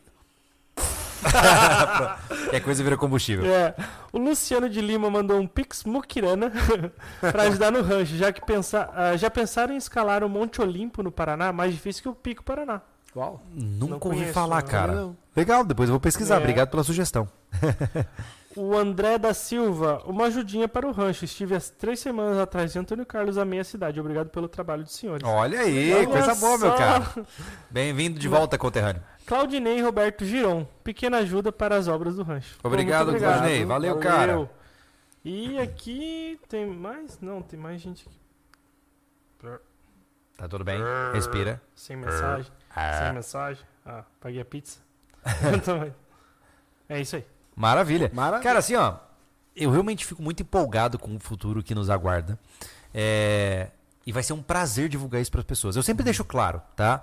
É, Eu não faço vídeos pro YouTube porque é o que me resta na vida e eu vou morrer se eu não fizer. Eu faço porque eu amo. É, ninguém né? aqui, né? Ninguém aqui, todo mundo aqui poderia estar seguindo outros caminhos, pode estar postando em outras coisas, e a gente ama fazer isso aqui. Hum. E se a gente. A minha vida ela ia continuar exatamente do mesmo jeito se eu não tivesse um canal no YouTube. Né? Hoje, se acabasse o sobrevivencialismo, a gente ia ter o rancho, eu ia me mudar pra lá, ia fazer todas as loucuras e não ia filmar. Né? Eu acho assim, ó, eu tô ficando um pouco chateado que o YouTube tá cortando muito a nossa liberdade. E isso nos empolgava muito. Ah, isso é verdade. Tá? É. Mas eu ainda acredito que é, é, o trabalho que está sendo feito no, no portal pode ser a nossa próxima. Só pode ser o, o renascer O da sucessor. Fênix. É, o sucessor. Sabe? É, eu, eu ainda acho que a grande virada vai ser quando a gente sumir do cenário youtubístico Aham. e dizer onde é que estão os caras? Estão lá. Aí o cara vai pra lá. É, um dia isso vai Tá acontecer. ligado? É. É, a gente não quer fazer isso, nem por forma estratégica comercial, né? Porque não é justo. Mas é, lá, querendo ou não, a gente vai fazer as nossas tolice lá. A gente vai fazer material sério, como, foi- como era sempre foi no YouTube. Material sério e material leve. Sim, sim. O legal é que nos últimos anos a gente conseguiu botar nossa personalidade aqui dentro. Não ficou só um canal só de aprendizagem. Exato. Né? E a gente não queria perder isso, mas o YouTube tá cortando porque a gente tinha de chumbinho num alvo explosivo, é ofensivo para ele. É. Logo a gente vai fazer isso em outro lugar. É uma pena. Isso sem contar que eu tenho que tirar da edição. Por quê? Porque as cento e poucas pessoas que assistem o episódio do Rancho não vão assistir uma travessura daquela. Hum. Hoje temos lá um, que 200 pessoas, hoje estão 200 pessoas que acompanham lá no Uhum. né, Portal? 200, 200 e Passamos de pouca- 200, né? 200 e poucas, é 200. é, 200 É. e poucas pessoas estão lá, né, que estão curtindo aí há mais de um ano nossos conteúdos, e vão começar a ver esses conteúdos lá, Uhum. É, exato. entendeu? É. E não é estratégia de marketing, é porque não dá a gente perder a nossa receita, como falando no início do podcast. É verdade. O Josué Alan, eu sei que nunca vamos ver isso, porque como figura pública o Júlio tem que ser o guri exemplar. Mas eu fico. Essa aí é muito boa, né? Ai, ai. Mas, Ai, eu, ai. mas eu fico imaginando como seria o Nelson depois de experimentar com muito afinco a produção do destilador. Josué, nunca saberás. Não. Nunca saberás, Josué. Só eles sabem. É. O, o Ryan mandou mais um pix e falou que ele é bartender. Ele pode ajudar com, os, com essa parte aí. Olha, com os bons drinks. É. Eu aqui tomando os meus bons Uau, drinks. Exato. Olha só o que eu vi aqui, o Leonardo Krames falou: venham conhecer o meu ra- rancho em Riozinho, Rio Grande do Sul. Essa ideia não tá morta ainda, né? Não, não tá Essa morto. ideia não tá morta da gente visitar é, locais de sobrevivencialistas que queiram mostrar e apresentar em vídeo isso. É. Não tá morta essa ideia. É. Fazer um documentário sobre tem uma, sobrevivencialistas. é, a gente tem um- uma ideia, assim, de eh, tipo fazer um. Não da forma ridícula que é o Preparados para o Fim, Não, sabe? não. Mas sem mostrar a identidade da pessoa, se ela preferir. A gente eu quero mostrar como é a base dela, no caso o rancho, né, o sítio Uhum. da pessoa, e quais foram as soluções que ela encontrou para os problemas que ela encontrou. Não só um Né? sítio, pode ser uma casa. Pode, sabe? pode. A gente não mostra a O pessoa. sobrevivencialista. A Ia realidade ser de muito cada. É legal até pra dessa mistura de o cara da cidade, o cara do Sim. campo, o cara E- intermediário ali. Isso não tá fora de cogitação. seria muito legal, é, é uma possibilidade. É. Obrigado Rodolfo, mandou um superchat aqui com o número 1. Valeu, Obrigado, Rodolfo. Massa, cara. E é isso aí, cara. Não tem mais superchat, não tem mais pergunta no Instagram. Não, e assim, ó, gente, estamos empolgados, como eu tava falando, né? Aqui a gente vai continuar produzindo, vai continuar se divertindo. é, tudo isso aqui pra gente é uma aventura maravilhosa. É, claro que tem horas que tem seu- seus momentos mais amargos, tem, mas é, eu tô adorando isso aqui, cara. É, muito É. legal poder passar por tudo isso, né? O Le- Eu acho que quando virou a chave e a gente aceitou que ficar em paz com o que tá acontecendo, é, ficou melhor de trabalhar, né? Muito mais, ficar lutando contra a maré. Vamos curtir, E- vamos fazer vídeo até onde der. e olha só, e, aí. e fazer dinheiro, a gente dá jeito de fazer dinheiro. Ah, sim. entendeu? Todo mundo o, aqui tem o potencial. Anderson, daqui a pouco, ele tá vendendo o som vintage dele. In- Inclusive, quando é que tá. Quando é que sai esse som pra venda? Oi, eu comprei a Ó. primeira, primeira peça de, de, de Twitters e Mid Rangers. Oh, Anderson. Semana que ver. vem eu vou O comprar a madeira. Ele vai, ele vai ser assim, ó, o- os tops, tá ligado? De- Ah, desse, desse o ramo. métier Total, de tá som. ligado? Assim, ó, Vai ser é, chamado em vários eventos, tá ligado? Assim, ó, o- os sons vintage, eles estão um absurdo. Nem todo mundo consegue alcançar um som vintage. Eu quero fazer um equipamento de som mais rústico. Então eu vou fazer algo amadeirado, com conexão, é, com celular, algo bonito pra botar na sala, né? Que remete à natureza, aquela coisa tipo madeira. Então esse é o meu projeto, tá? Eu vou. eu- esse, é já, já falando, porque eu apresentei lá no canal de cortes, pra quem não viu, tá? Por favor, se inscreva no canal de cortes, é um canal que eu e o Thiago tocamos lá. Cada um apresenta alguma coisa do seu cotidiano aí, da, da, da vida, né? E eu apresentei um equipamento de som que eu comprei como investimento para reformar, só para ter o gosto de reformar, e vou vender. Pra levar pra alguém Ó, que gostei. queira. O Debili falou Under Sound. Anderson, Não, não, Anderson, Under Sound. eu já fiz um. Eu fiz um. Eu tinha no meu quarto um, um, um- um- Cara, um ele tem- desenho que era Você tem Anderson. noção de que ele tem um nome pra isso, cara? É. O Anderson é o único entre nós que ele tem um nome que faz o que ele faz. Exato. Ele gosta de som e o nome dele é Anderson. E ele mexe com coisas rústicas e tem machado. Só É faltava ser. impressionante, cara. Só faltava ser um cara que gosta de som e underground, né? É. É Que verdade. ruim isso. É verdade. underground, Underground Anderson. Ia acabar comigo. Yeah. Pô, dá, cara. Não dá. Gente, depois dessa, eu acho que é o suficiente, né? Uma boa noite pra todos vocês. Muito obrigado pela presença. Estejam cientes de que tem muita coisa por vir. Tchau, e a gente pessoal. se vê no próximo podcast. Falou! Falou.